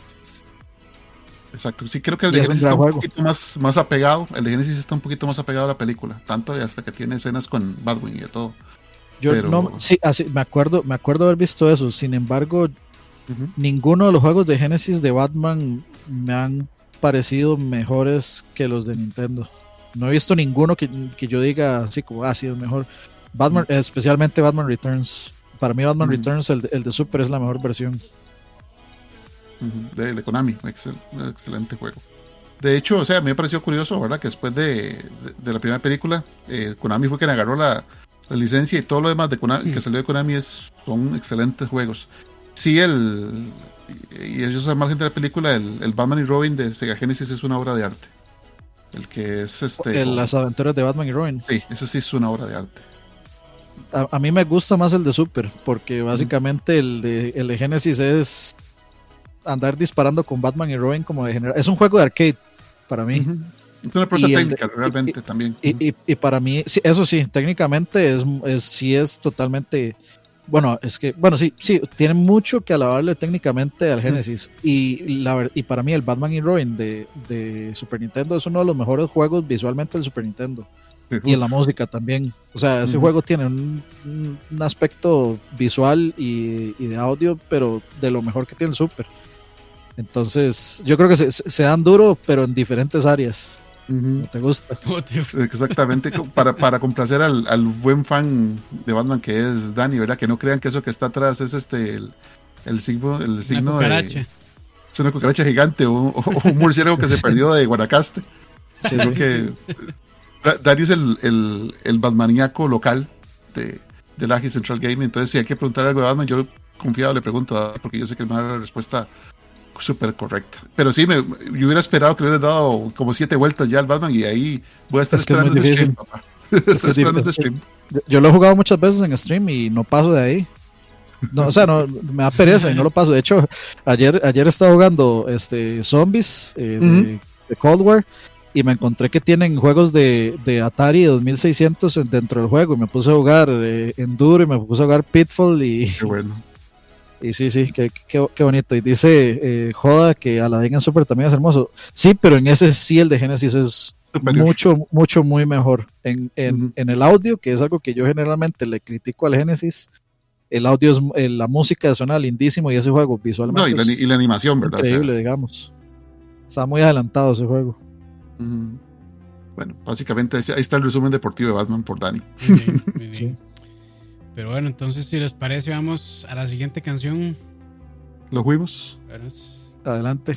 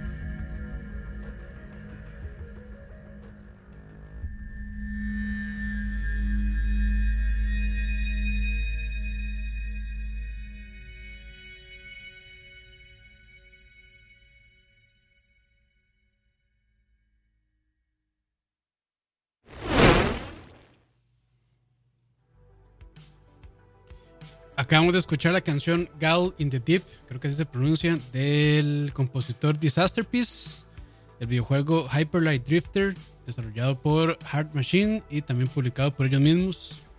Antes de que siga, necesito hacer una pregunta muy rápida. ¿Usted, ese, ese video venía así, que se terminara así a propósito? O sea, la canción No, venía. Pegó, pegó. ¿O fue que calzó? ¡Qué jeta, mae! pegó apenas. Pero así, o sea, perfecto que termine con el título y luego ya el, el maecito ahí en la quejeta. Pocas veces, pero sí, sí, no. Fue así, Sí, sí, no, sí. no fue medio, pero sí. ¿Qué? ¿Pero qué está haciendo Campos? Uy, no, qué golazo. Qué golazo. Pero sí, este Hyper Light Drifter, muy buen juego. Este, de hecho, al principio, bueno, hace poco me, me llegó, eh, volvieron creo que a sacar la versión física, no sé si es la primera vez que lo sacan o no, pero la sacaron para Switch Ujú. y yo no la tenía, entonces aproveché y venía con el, con el soundtrack. La verdad es que nunca le había dado chance de escucharlo, porque en el juego como que no es tan prominente. Eh, o tal vez sí, pero yo no le puse mucha atención cuando lo jugué.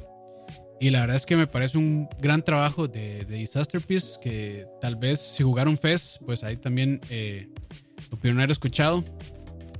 Y lo que pasa es que a veces como que la música no, no va como que muy... Como que es, es como extraño, la música como que es a veces medio ambiental, relax. Ujú. Y, el- y uno está pasando una parte ahí medio extraña, entonces como que a veces no dan tanto de la mano, pero igual le da un toque diferente, siento yo. Pero nada, o sea, eh, lo, lo estoy jugando de nuevo y realmente me, me- o sea, recordé por qué me gustó tanto. La verdad es como, es, es como esta combinación entre Zelda, eh, A Link to the Past. Mucha gente también dice que eh, Dark Souls, pero a mí no me parece para nada Dark Souls. Lo único es que lo comparan, o sea, esas malas comparaciones cuando un juego pues tiene cierto nivel de dificultad, les gusta compararlo con Dark Souls, pero realmente, o sea, no, no Sí, tiene...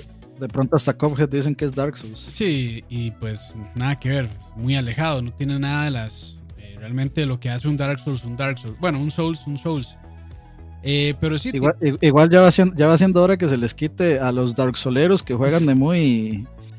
De, de- de muy este buenísimo. es- grandio, buenísimos jugando que jueguen Ghost and Goblins Resurrection y luego me cuentan a ver qué tan buenos son. Que, madre, que pequeña Eso, eso, sí, madre. es- eso sí va a separar a los, a los hombres de los niños. Quiero, ver- quiero verlos rodando en, en Ghosts and Goblins. que sí, madre, Eso, pe- eso sí, pequeña- eso sí es cierto. Pequeña, eh, pequeña actualización, Dani, ya lo puedo pasar. Yo vi el, el stream, casi todo creo, eh, donde estaba jugando la primera pantalla. Y, madre, qué sufrida, weón. Mae, lo pasé off screen y duré como 5 horas en pasar la primera pantalla, nada más. Wow. Ahí lo está jugando en la dificultad más alta, ¿o no? Sí, en Legend, 240 bonito. muertes. ¿Y ya ha avanzado más de ahí o, o- más o menos? Eh, no, no, no lo, no lo he vuelto a jugar porque es que esta semana ha estado traumado. demasiado. No, no, eh, de hecho, o sea, empecé a jugar. el- es que, digamos, uno elige como dos pantallillas. Entonces, em- eh, eh, en vez de seguir a la que seguía Ujú. de la que pasé, me, me devolví a desbloquear como la de abajo. Y está hecha verga igual. sí, se fijo. Pero no pude jugar mucho porque de, esta semana han andado así como en haciendo mandados y citas y vueltas, entonces no, no he podido jugar mucho y, y- y empacaba el Switch y luego dejé el Switch en la casa de mi primo y, cosas así que me han pasado, pero, o sea, a mí el juego me gusta, me parece un juegazo, digamos. A, a pesar de que, A a pesar de que de, todo lo que lo a pesar de todo lo que lo critiqué es que al final el juego el juego tiene un gameplay tan bueno que, que uno ya le vale un carajo parte gráfica, si, ¿no? si- si se ve.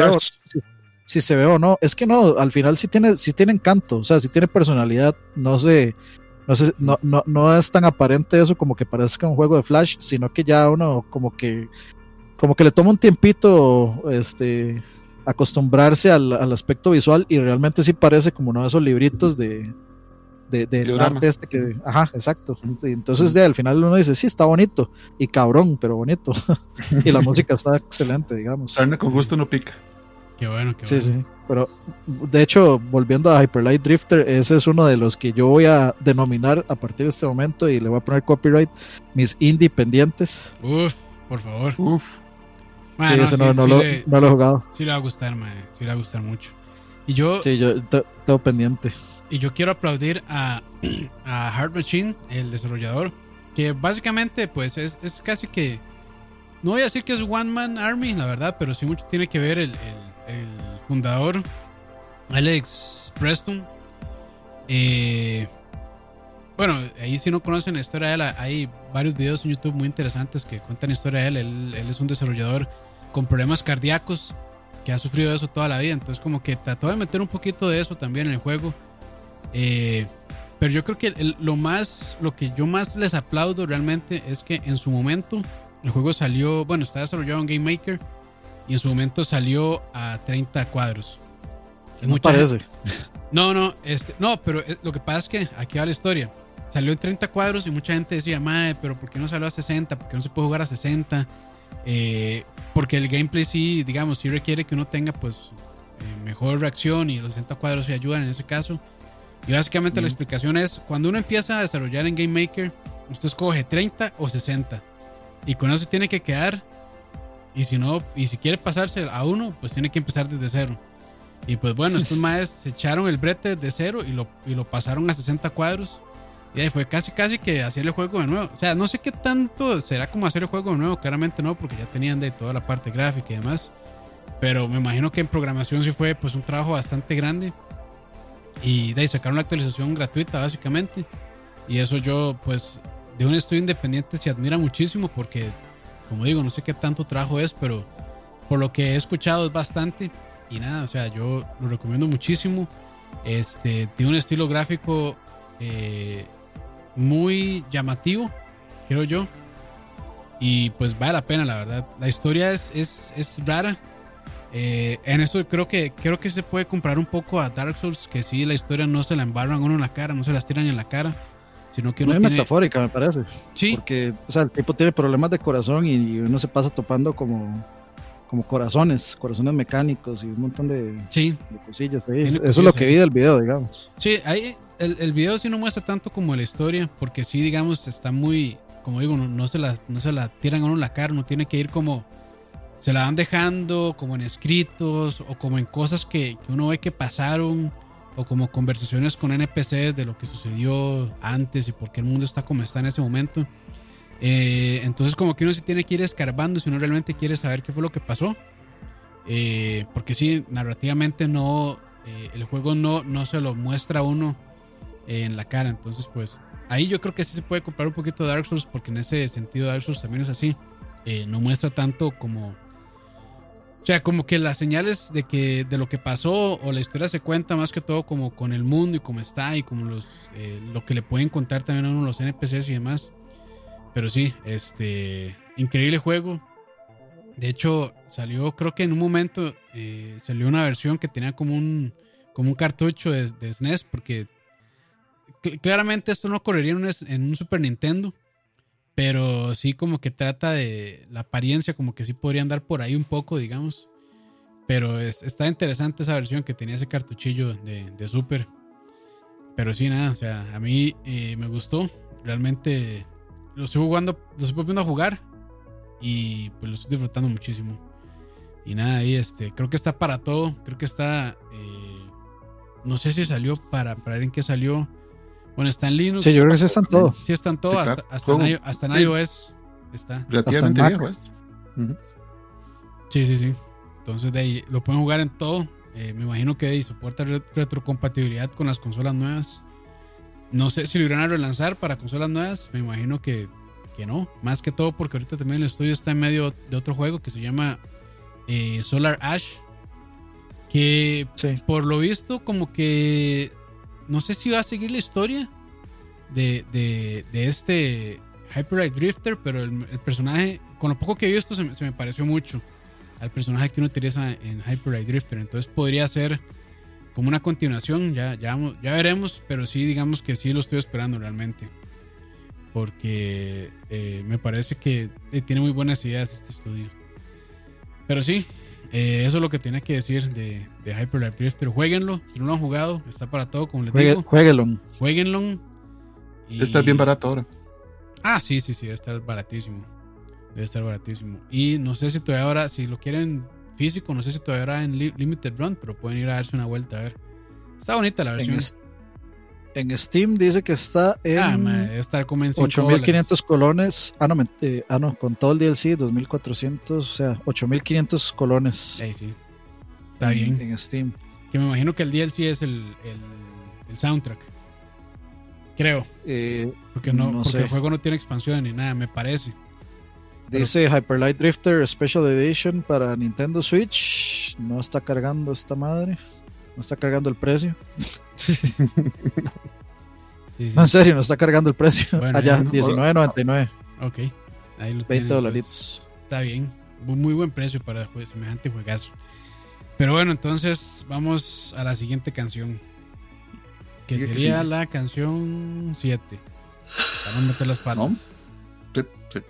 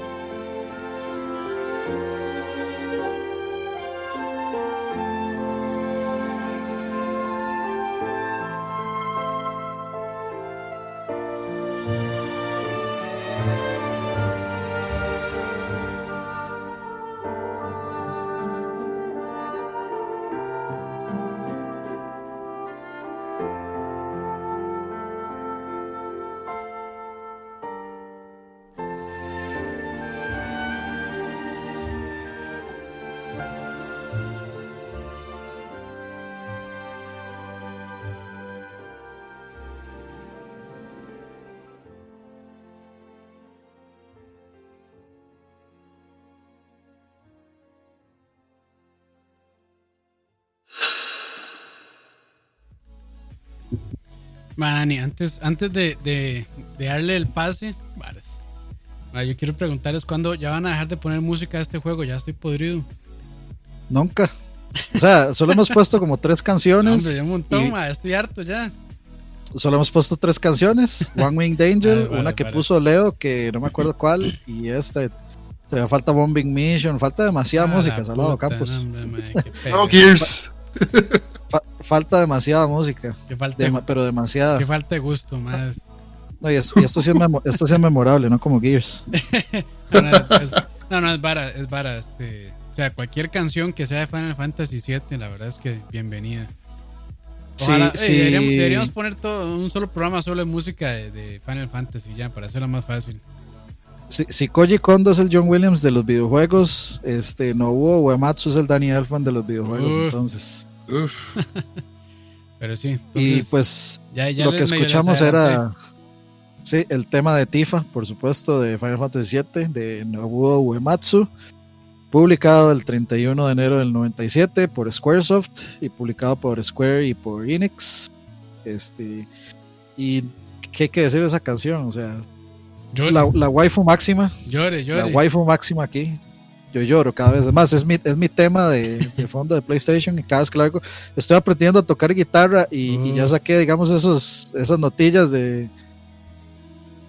Porque lo, como lo paso yendo tanto y es tan, no sé, es, es, es pegajoso, Madre, digamos. hagamos algo, pegajoso. Yo aquí tengo mi guitarra, madre. ¿Por qué no tocamos despacito? ¿Por qué no nos, tocamos nos despacito?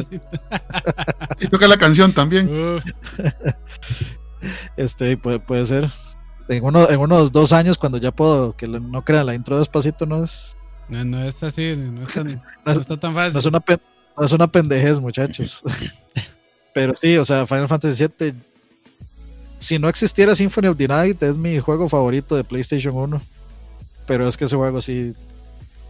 Es, es, significa demasiado para mí ese juego. Entonces, por supuesto que mi waifu máxima, Tifa, este, es mi favorita del juego. Y por supuesto que su tema me gusta un montón.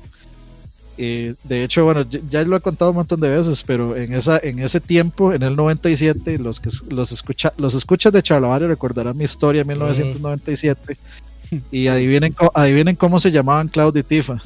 Nada más, ahí, ahí se las dejo. Ahí, ahí se las dejo. Yo en los juegos RPGs yo nunca les dejo los nombres originales. Sí, no. Siempre, o sea, en los RPGs siempre soy yo el héroe.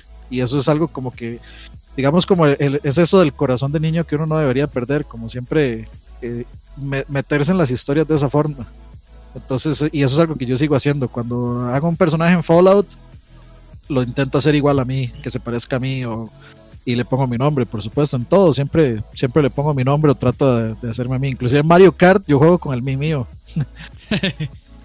Sí, sí. Eh, y siempre ha sido así. Entonces, eh, Final Fantasy VII, no sé, para mí fue un juego demasiado distinto. Su historia no es la típica de siempre, de siempre. O sea, son un montón de.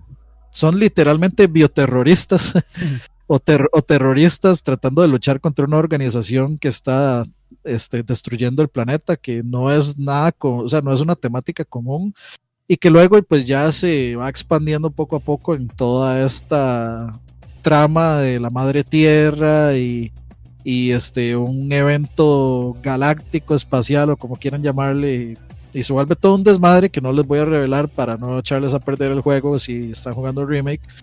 Pero o sea la, trama es muy interesante y si, y si jugaron remake ahora pues ahí van viendo un poco de de, de hecho expanden mucho en este aspecto de del del cómo los ve el, mismo pueblo a ellos, que los ve como terroristas y los ve como que Shinra son nuestros salvadores y, y entonces hay mucha, mucho subtexto ahí de que uno podría decir sobre eh, la, gente que ama al gobierno y que nunca ve nada malo y que todo está bien y que todo lo hacen en pro de nosotros versus, eh, o sea, que uno siempre ve a los, a los otros como los anarquistas, los que no piensan en la paz, los que no piensan en la salud y la seguridad de, de la gente, que lo único que quieren es crear caos. Entonces hay todo un discurso ahí muy interesante que se puede desprender de... Sí, que para, que para un juego es una temática bien este, compleja, creo yo.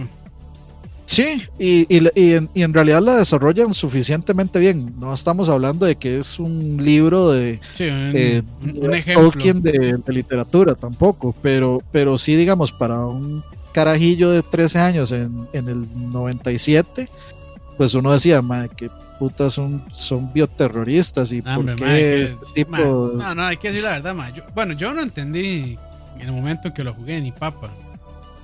Sí, yo, yo no le, yo no le poní, yo no le puse tanta Cuesta atención. Es que es un tema muy, no sé si decirlo como adulto, tal vez. Pues sí, y por y, y en parte yo creo que por eso mucha gente se enamoró del juego, porque el Sí. juego, el juego ya lo trata uno como que uno tiene otro tipo de entendimiento con respecto a las historias. Entonces ya no es Ya no trata Lo- como lo- niño. Lo, lo, lo, lo típico que critico yo ahora de los JRPGs, que todos son el príncipe, el reino tal, que lo invaden, o que se encuentra la espada poderosa o la joya poderosa y resulta que va a haber una calamidad y va a tener que salvar al universo, sino que, o sea, hay, hay de eso, por supuesto, pero hay toda una situación detrás, como que toda la historia de, de Sephiroth y toda la historia de quién es Cloud y luego Zack y, y todo se desmadre, pero al principio es una historia sobre gente que está tratando de salvar el ambiente. So- es sobre, es sobre, ¿cómo es que llama esta gente? Eh, Sobre Greenpeace de Buenavis. Greenpeace. exacto, son, son los, son los son Greenpeace with spiky hair, básicamente. Sí, pero, Green- o sea, Green- Greenpeace Edges. si es el puro Greenpeace, porque madre, Greenpeace ha hecho tantas estupideces como meterse a las líneas de Nazca y todo eso. Ah, sí, E sí, igual, que las e igual, el, e igual grupo de Cloud, madre. O sea, tampoco era como que los más donde, donde pasaban no tocaban nada, hacían un despiche también. Sí, de, o sea, de hecho, mu- mucho de eso, o sea, e- ellos están poniendo, digamos, las bombas en los reactores y de que tanto, que, que- que tanto despiche puede causarle usted a la gente que, que explote un reactor de una energía que usted desconoce. No es ni energía nuclear, es una energía desconocida. Y, de ahí, o sea, no- como que realmente no, no, es- no pensaron en las consecuencias de eso. Sin embargo, pues igual los malos fueron más malos y lo que ellos hacen es que, o sea, ya tenían un plan para, para contrarrestar ese plan que ellos ya sabían que, que era poner esas bombas ahí. Pero bueno, spoilers, y mejor lo juegan para que se den Sí. cuenta. Y, es- y eso es todo. Final. Fantasy VII. Es el, es, es, es- es el primer amor que no se olvida. Uf. Pero sí. Yo estoy esperando que salga en PC, ojalá. Quién sabe cuándo lo van a tirar. Para ver si- Ahorita, porque ese juego ya, ya se le acabó la Ya se le exclusividad. acabó la- Ahorita- ajá. sí, sí, ahorita sale. Ahorita Ah. estoy seguro que cual- esperemos al, en el, al E3. Ah, bueno, sí, ya casi, ¿verdad? Ya casi viene el Ya te digo. E3. Ahorita sale Sí. Game Pass. Estamos a dos meses. Sí, porque me imagino que si sale para PC también lo tiran para, para Xbox. Sí, es, es un hecho que va a salir en, en todo. Y hay que Ya ver, Square Enix no se anda con eso. y hay que ver los siguientes episodios, si van a salir para todo o van a seguir. Ah, ya veremos, a ver si siguen. Ojalá que, No, no, ojalá que De- no sigan con la, siguen con, todo. la, con la exclusividad. O sea, yo, no, yo, yo creo que eso sí va a seguir así. Yo creo que, digamos, la, sí, sí, por lo menos por un año. Yo creo que eso sí va a ser así. Es que es una carta demasiado fuerte. sí. Sí, PlayStation no, no va a querer este, perderla tampoco. Bueno, y, Sí, y- más, más con las críticas que recibió este, este Final Fantasy Remake, que fueron Dave. Muy buenas, ¿no? Sí, fue nominado a Game of the Year en prácticamente por Sí, todo sí, el sí. mundo. Entonces, Entonces, sí. O sea, el, el remake, dejando de lado las partes técnicas que son muy cuestionables, eh, como las todos esos problemas de texturas y eso, es, o sea, es, es un juego increíble. que ya lo arreglaron, güey, el- perdón. O sigue. No, no, no, no, eso lo van a estoy seguro que no. No, no, lo, lo dudo mucho. Van a arreglar los movers en PC de seguro, mae. No, en. PC, es- en PC es posible que ya salga todo eso sin problemas. Ahorita que va a salir la versión de, de siguiente generación, eh, que es esta que viene con el DLC de Yuffie, Mm. de seguro ya todo eso viene súper mega corregido, digamos. Sí, sí, sí. Pero bueno, igual, igual van a haber mods este, de los que a todo el mundo les gusta. Eh, Sí, eh, chicas Tifa, desnudas, Tifa y Ari desnudas, sí, de fijo. todo eso sí. Pero Cl- bueno, Cloud seguro con cuerpo de mujer y sí, Todos con nivel 99. Y también de ahí va a salir Shrek seguro y Exacto. y el, el, el tren de Thomas, Thomas de Tank eh, sí, sí, todos estos Sí, sí. desmadres. Pero bueno, ahí lo tienen. Entonces vamos a la siguiente canción. Fuímoslos.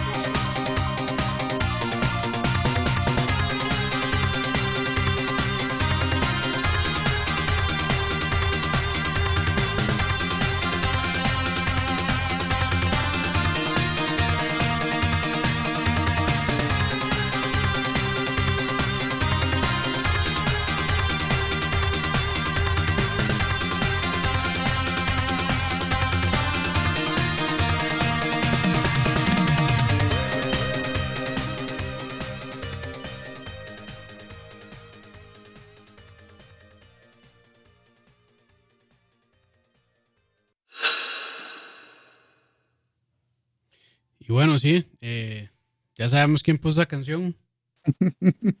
Don Frank. Bueno, este es el, el, tema de la primera pantalla de Midnight Resistance, Resistencia Medianoche de Sega Genesis. como la gran mayoría de personas, cuando nosotros empezamos a, ver juegos de Sega Genesis, todos empezamos a oír que los juegos sonaban como si alguien botara un tarro por, por un guindo. Pero parte de los juegos de Sega Genesis tienen una música bastante mala. Y eso no es culpa del Sega Genesis, eso es culpa de que la librería inicial que dio Sega para que la gente programara música se llama GEMS y es una porquería. Entonces, eh, por eso mucha gente dice que la música del Super es mejor que la del Genesis. Eso es así simplemente porque las herramientas que están a disposición de los desarrolladores de Genesis eran una basura. O sea, la gente para hacer buena música en Sega Genesis tenía que pulirse mucho. Por ejemplo, está la música de Yoshiko Zero, la música de los, mismos juegos de, Sega, porque Sega y obviamente conocía el hardware.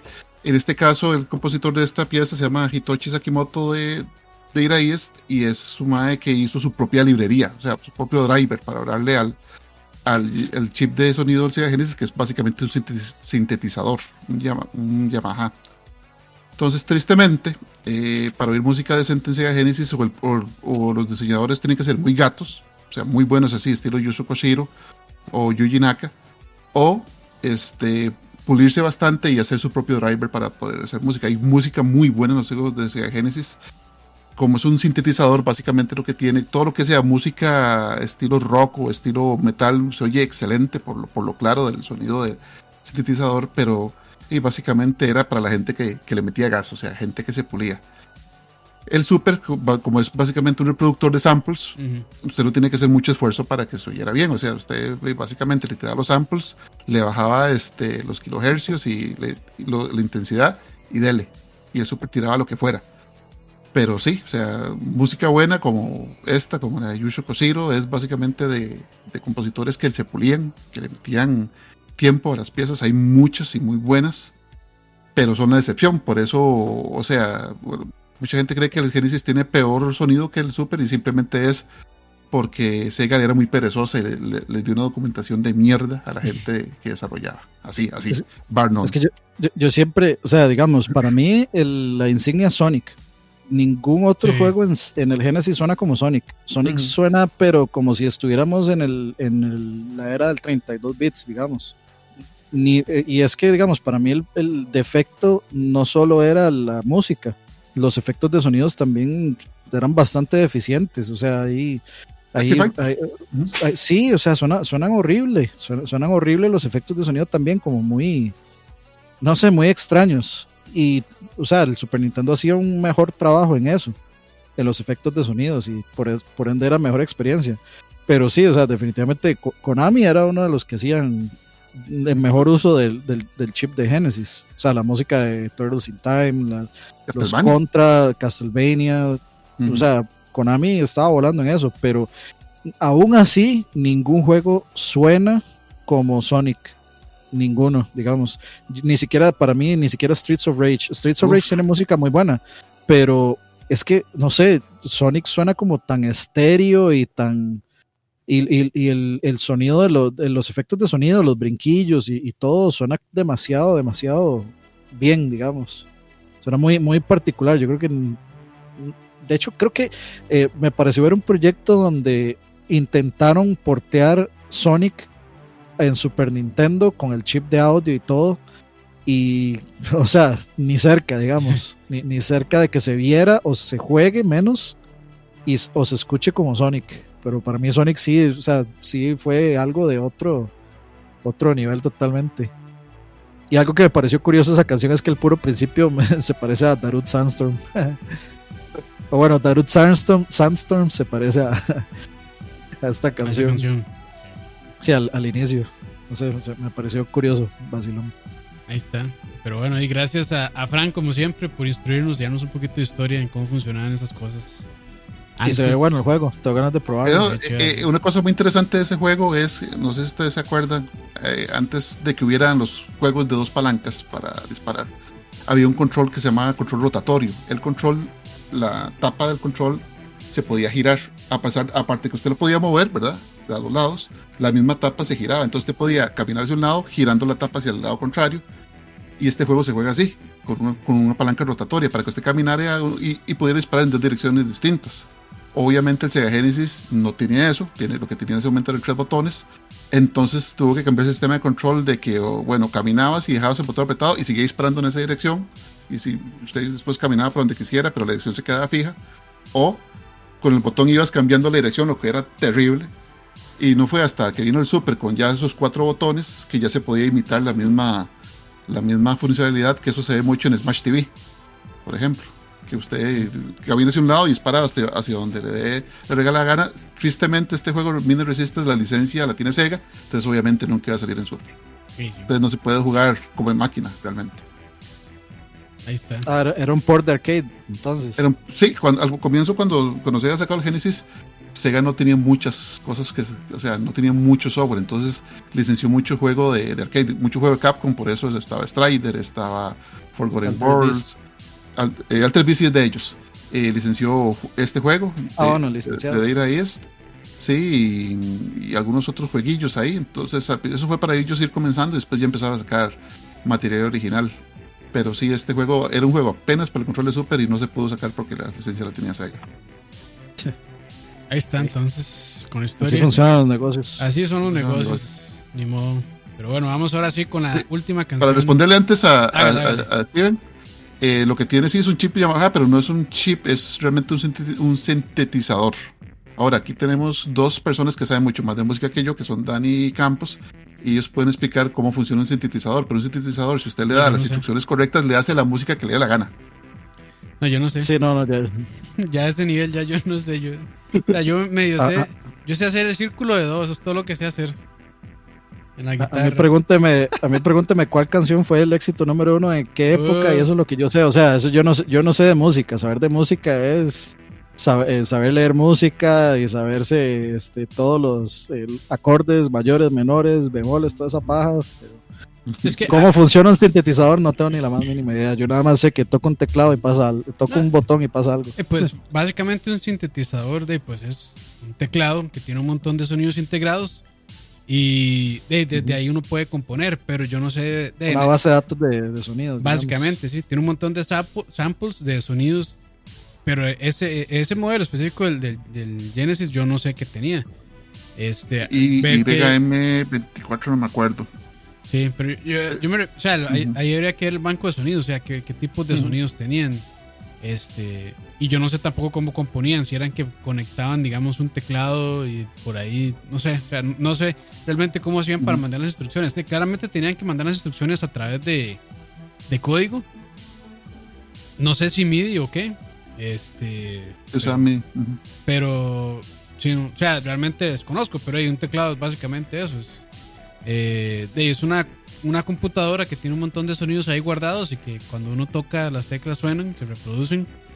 Pero sí, o sea, en el caso del, de ese, ni idea, la verdad. Y, lo que decía y, lo que decía Frank es que el banco de sonidos del Genesis no era el back, sino era como la vivienda, más bien. Entonces ya se imaginarán ustedes.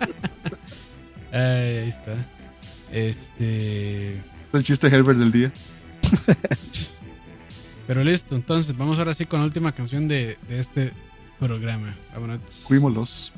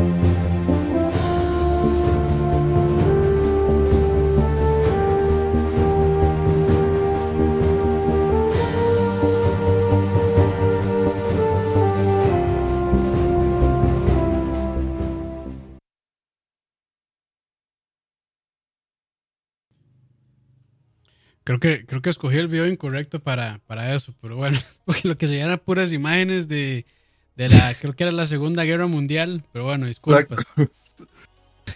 disculpas, pero bueno. Ah, bueno, estaba bueno. Pero bueno, el juego es eh, Comandos, Billón de Call of Duty, eh, que básicamente es eh, una expansión del primer juego de comandos que se llama eh, Behind Enemy Lines por parte del estudio Pyro Studios y publicado por Eidos Interactive, que yo creo que ya ambos difuntos, si no me equivoco. Por lo menos Eidos es ahora de... O sea, Eidos es, eh, Square Enix, ¿no? Sí, Square, Square Enix, ajá. Sí, que no sé, o sea, no sé si seguirán de, como... Sí, eh, sí, ellos, ellos están detrás de Tomb Raider. Uh -huh, sí, exactamente. Pero, ah, bueno, o sea, es Crystal, Crystal Dynamics, Crystal Dynamics y Eidos, sí. Eidos Montreal, son los que hacen es que le cambiaron, sí, le cambiaron el nombre. Pero sí, Pyro Studios, sí, ya, chao. Este, era un estudio español y ellos, bueno, son los encargados de toda esta saga de comandos, que es de, de mis sagas favoritas y también de mi, de uno de mis géneros favoritos, que es como eh, Real Time Tactics, creo que se llama, o Real Time Squad Tactics o algo así. Este, de que básicamente son juegos de estrategia donde uno utiliza eh, a tres, cuatro personajes, eh, cada uno con habilidades distintas y básicamente pues es echarse un ejército con cuatro personas a pura estrategia, a pura este, eh, prueba y error. Entonces son juegos que yo creo que requieren un poquito de paciencia porque a veces se ponen bien, bien, bien difíciles. Pero sí, de, de toda la saga, este es mi, mi juego favorito, Beyond de Call of Duty. Eh, y bueno, lo, lo, lo, estoy jugando, de hecho, por eso fue que lo, lo traje acá. Y yo hablo. El remaster. No, el remaster es del Commandos 2, Me, eh, Man of Courage. Que eh, no está ah. tan malo, pero eh, por lo menos lo reescalaron para que se jugara bien en 1080p. Y no sé si llega hasta 4K, la verdad, pero. Pero sí, no está, no está tan bueno, pero bueno, ahí al menos se va a jugar. Eh, deben estar baratísimos si les interesa. Y otra noticia que por ahí también salían es que sí están trabajando ya.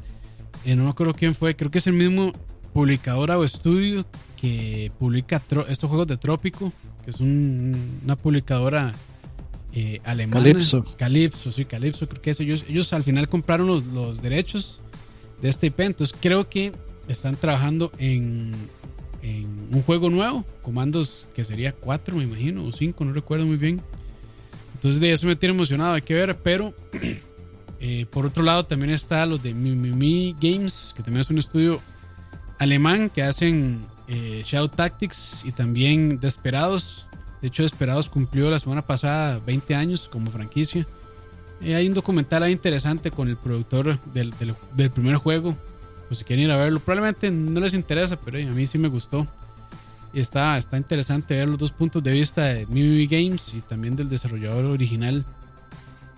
Eh, también hay otra noticia, eh, van a sacar un DLC, una expansión por decirlo así, de Shadow Tactics, creo que sale este año, todavía no han anunciado la fecha si no me equivoco, pero sí dijeron que para este año, entonces pues a mí me alegra porque eh, de ahí esta saga, esta saga no este género, realmente como que lo están reviviendo.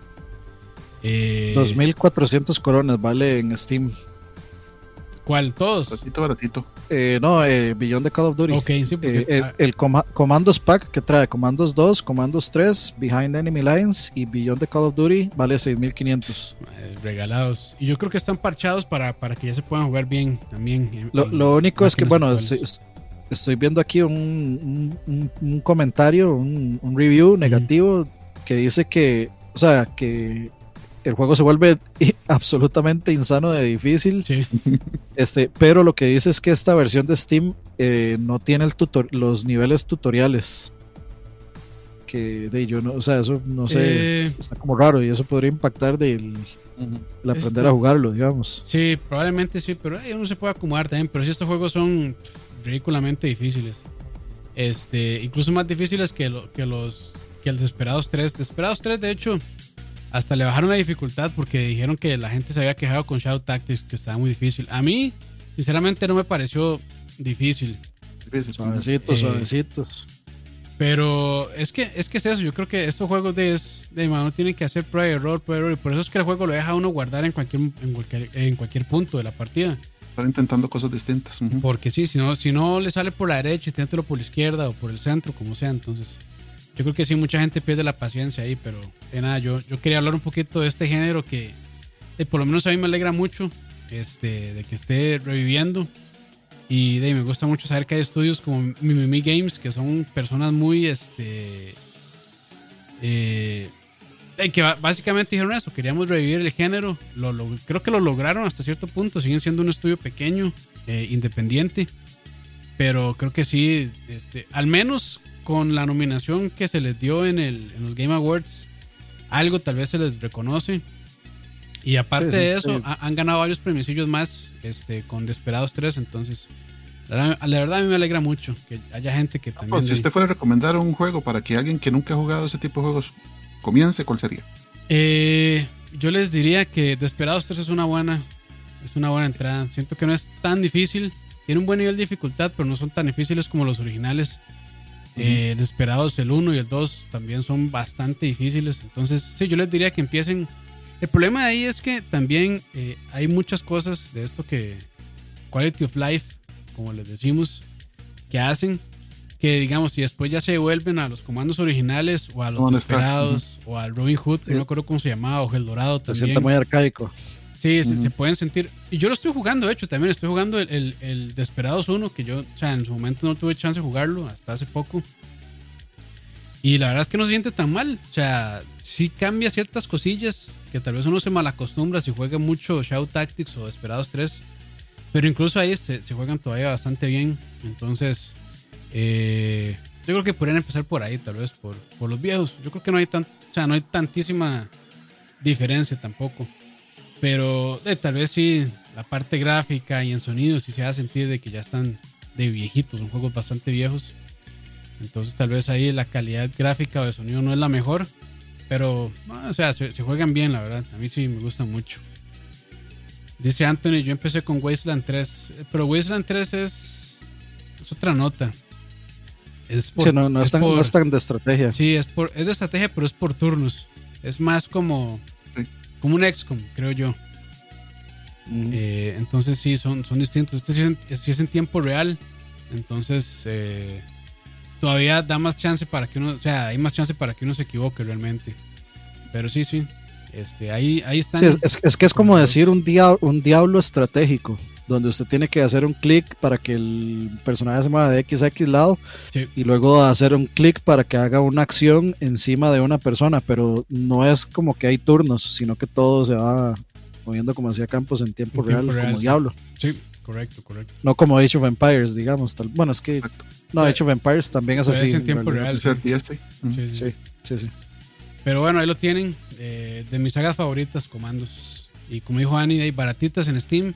Están en GOG también, parchadas. Entonces, si no les gusta Steam, también pueden ir a GOG. De ahí, de ahí pues se guardan su ejecutable para toda la vida. Y se lo dejan. Y se lo dejan así. O hasta que se muera su Windows. O hasta que ya no aguante el disco duro, sí. Una, una, una, reseña aquí, really fucking hard, can't even get past the first level. No, que suavecitos, está muy suaves ahí. O sea, yo, o sea, a mí, a mí, yo no sé, es que yo, bueno, yo, e, este juego, eh, yo lo jugué porque venía en una revista, no me acuerdo cuál. Venía la primer, no, la cuarta pantalla, creo, de ah. de Call of Duty, de comandos. Solo esa pantalla. Y yo me acuerdo que yo con un compa nos sentamos tardes, o sea, pasamos, no sé, como un mes tratando de pasarlo. Y yo, niño, sí, digamos, sí nos costó muchísimo. Este, pero ya ahora que lo rejugué hace poco, la verdad no se me hicieron tan difíciles. Tal vez porque ya entendía más como la mecánica, pero pero digamos que yo creo que más que difíciles es que sí requieren mucha paciencia estos juegos, la verdad. Pero sí, ahí lo tienen ya. Y con eso, de ahí acabamos. No sé si, mandamos saluditos al chat, ¿se lo merecen hoy o no? Sí, claro. Sí, sí, sí. sí. Saludos ahí a Dagoberto, Anthony, a Steve 90, Saúl, eh, Cristian Peralta, José María Villalobos, Pumpi, por ahí que más está JPZS, así como moto, marca de moto miedo. Mr. Chancla, saludos a Mr. Chancla. a ver quién más andaba por ahí. Eh, bueno, Moix, yo creo que ya se fue también. Emanuel andaba por ahí. Eh, y nada, ahí gracias a todos los que estuvieron por ahí. Gracias a la gente también que nos escucha en Spotify. Eh, esto ahorita, ahorita lo subo. Entonces, si lo quieren reescuchar, O si lo están escuchando por primera vez, saludos. Eh, yo ahorita no van a poder tener ahí en sus celulares o donde escuchen. Dice que es más difícil que Grinch. ah, la puta. Es, es más difícil que Grinch. Pero Grinch tiene una sección que es imposible, que es la donde yo me quedé pegado en el stream, básicamente. Yo recuerdo ese sufrimiento. Sí, lo que- digamos, en, en comandos yo me pego, pero sí logro resolver. Pero en Grinch, ahí ya, ya, ahí ya no logré resolver, ni modo. Ahí me quedé pegado y, y ahí murió eso. pero bueno. Yo Este, acabo de encontrarme un juego que sí voy a comprar ahorita. Uf, ¿cuál old es? school. Eh, Sanitarium. Ah, en Sanitario. sanitario. Un juego de PC que yo no sabía que era de Dotemu. Me acabo de dar Ah, cuenta. ok. Vamos a buscarlo. vamos Pero es, es, es, es- uno de los, es uno de los juegos más bizarramente buenos que yo he jugado, digamos. Ujú. Es point and click, pero es súper, súper, súper bizarro, digamos. O sea, le hace mucha competencia a Silent Hill en ese apartado. Ok, ok, ahí está. Pero bueno, ahí, este, despedidas entonces. Frank, como siempre, muchas gracias por traer Gracias. conocimiento y, y buenas, eh, buenos ahí comentarios de, de juegos clásicos o retro. Muchas gracias por la invitación ahí. Le agradecemos a los muchachos que compartan, Ujú. den like y, y ahí sugieran temas, y sugieran músicas. Y ahí vamos viendo, sacando, vamos sacándolo poquito a poquito. De aquí yo creo que calculo de que aquí al 2266 sacamos todas las piezas de todos los videojuegos. Uf. y Dani, Eh, a las dos personas que se equivocaron y pusieron el dislike, corrijan, porfa. Porque está, está, estaba en cero, entonces claramente eso fue una equivocación. bueno, ahí. Eh, de- Eh, no, muchas gracias a sí todos. Ya, ya siempre tenemos ahí un, un dislike prometido. Entonces. No, no, ah, no había, había uno, pero hace un rato había cero y ahora hay dos. Entonces, eh, fue, eh, ahí, ve, ahí ve que fue que se equivocaron. Entonces, yo el beneficio de la duda. Yo soy un, eh, un, un señor piadoso, un lord piadoso. Eh, no, no, y muchas gracias a todos, de veras, eh, por siempre conectarse, siempre acompañarnos. También, igual, gracias a los que se conectan en Twitch, ahí a, a seguir las desavenencias y desaventuras de nosotros en Twitch. Eh, eh, ¿Qué más? Ah, bueno, eh, lo que sigue sería entonces el. Ay, ¿cómo se llamaba? Hasta se me olvidó. eh, Hollow Knight. el spoiler de Hollow Knight. El spoiler de Hollow Knight. Sí, sí, sí. Sí, sí, sí. Yo, yo sí quiero Eso ya es, hacer, eso hacer es lo un- que sigue. Sí, eso es lo que sigue, pero yo también tengo ganas de ya hacer un lag con, con tema. De así discutiendo tema de, de industria, como, Como antes. antes. ¿sí? Entonces, Sí, sí. Hay que buscarle, hay que buscar uno y, y, y Hay entrar. que buscar un buen tema. Sí, sí, sí, de fijo. Sí, ya yo les Pero dije, hablemos de, hablemos de los sexos en los videojuegos y verá cómo rapidito tienen De 7000 likes. ¿De los qué, perdón? Del set song. Del set song. ah, el del Setson. Setson. Ah, bueno. Del. Setson. Pero bueno, está bien. Buenas noches, muchachos. Muchas gracias. Eh, pásenla Buenas bien, noches. cuídense. Eh, ahorita, bueno, aquí específicamente en Costa Rica estamos pasando por un tiempo de pandemia bien feo. Entonces, de ahí, no, a cuidarse bastante. Cuídense mucho, muchachos. Cuídense mucho, sí, sí. Este, de eviten salir si no tienen que hacerlo. Yo eh, salí eh, y me cuidé bastante bien, pero sí vi cosas que uno dice, puta, la gente. Ay, no tienen la cabeza. Pero valió bueno. verga. Sí, les vale verga. Y también ahí yo, o sea, yo, eh, y por haber salido, pues la verdad es que eh, tampoco puedo echarles mucho la, mucho la culpa, porque lo, lo ideal sería es que si uno tiene que salir por trabajo o realmente pues por cosas que uno ocupa hacer, no debería salir, pero bueno, eh, de vez en cuando, eh, ni modo. Eh, pero sí, cuídense muchachos y de ahí no, que estén bien. Nos vemos, muchachos. Nos vemos. Pura vida. Pura vida.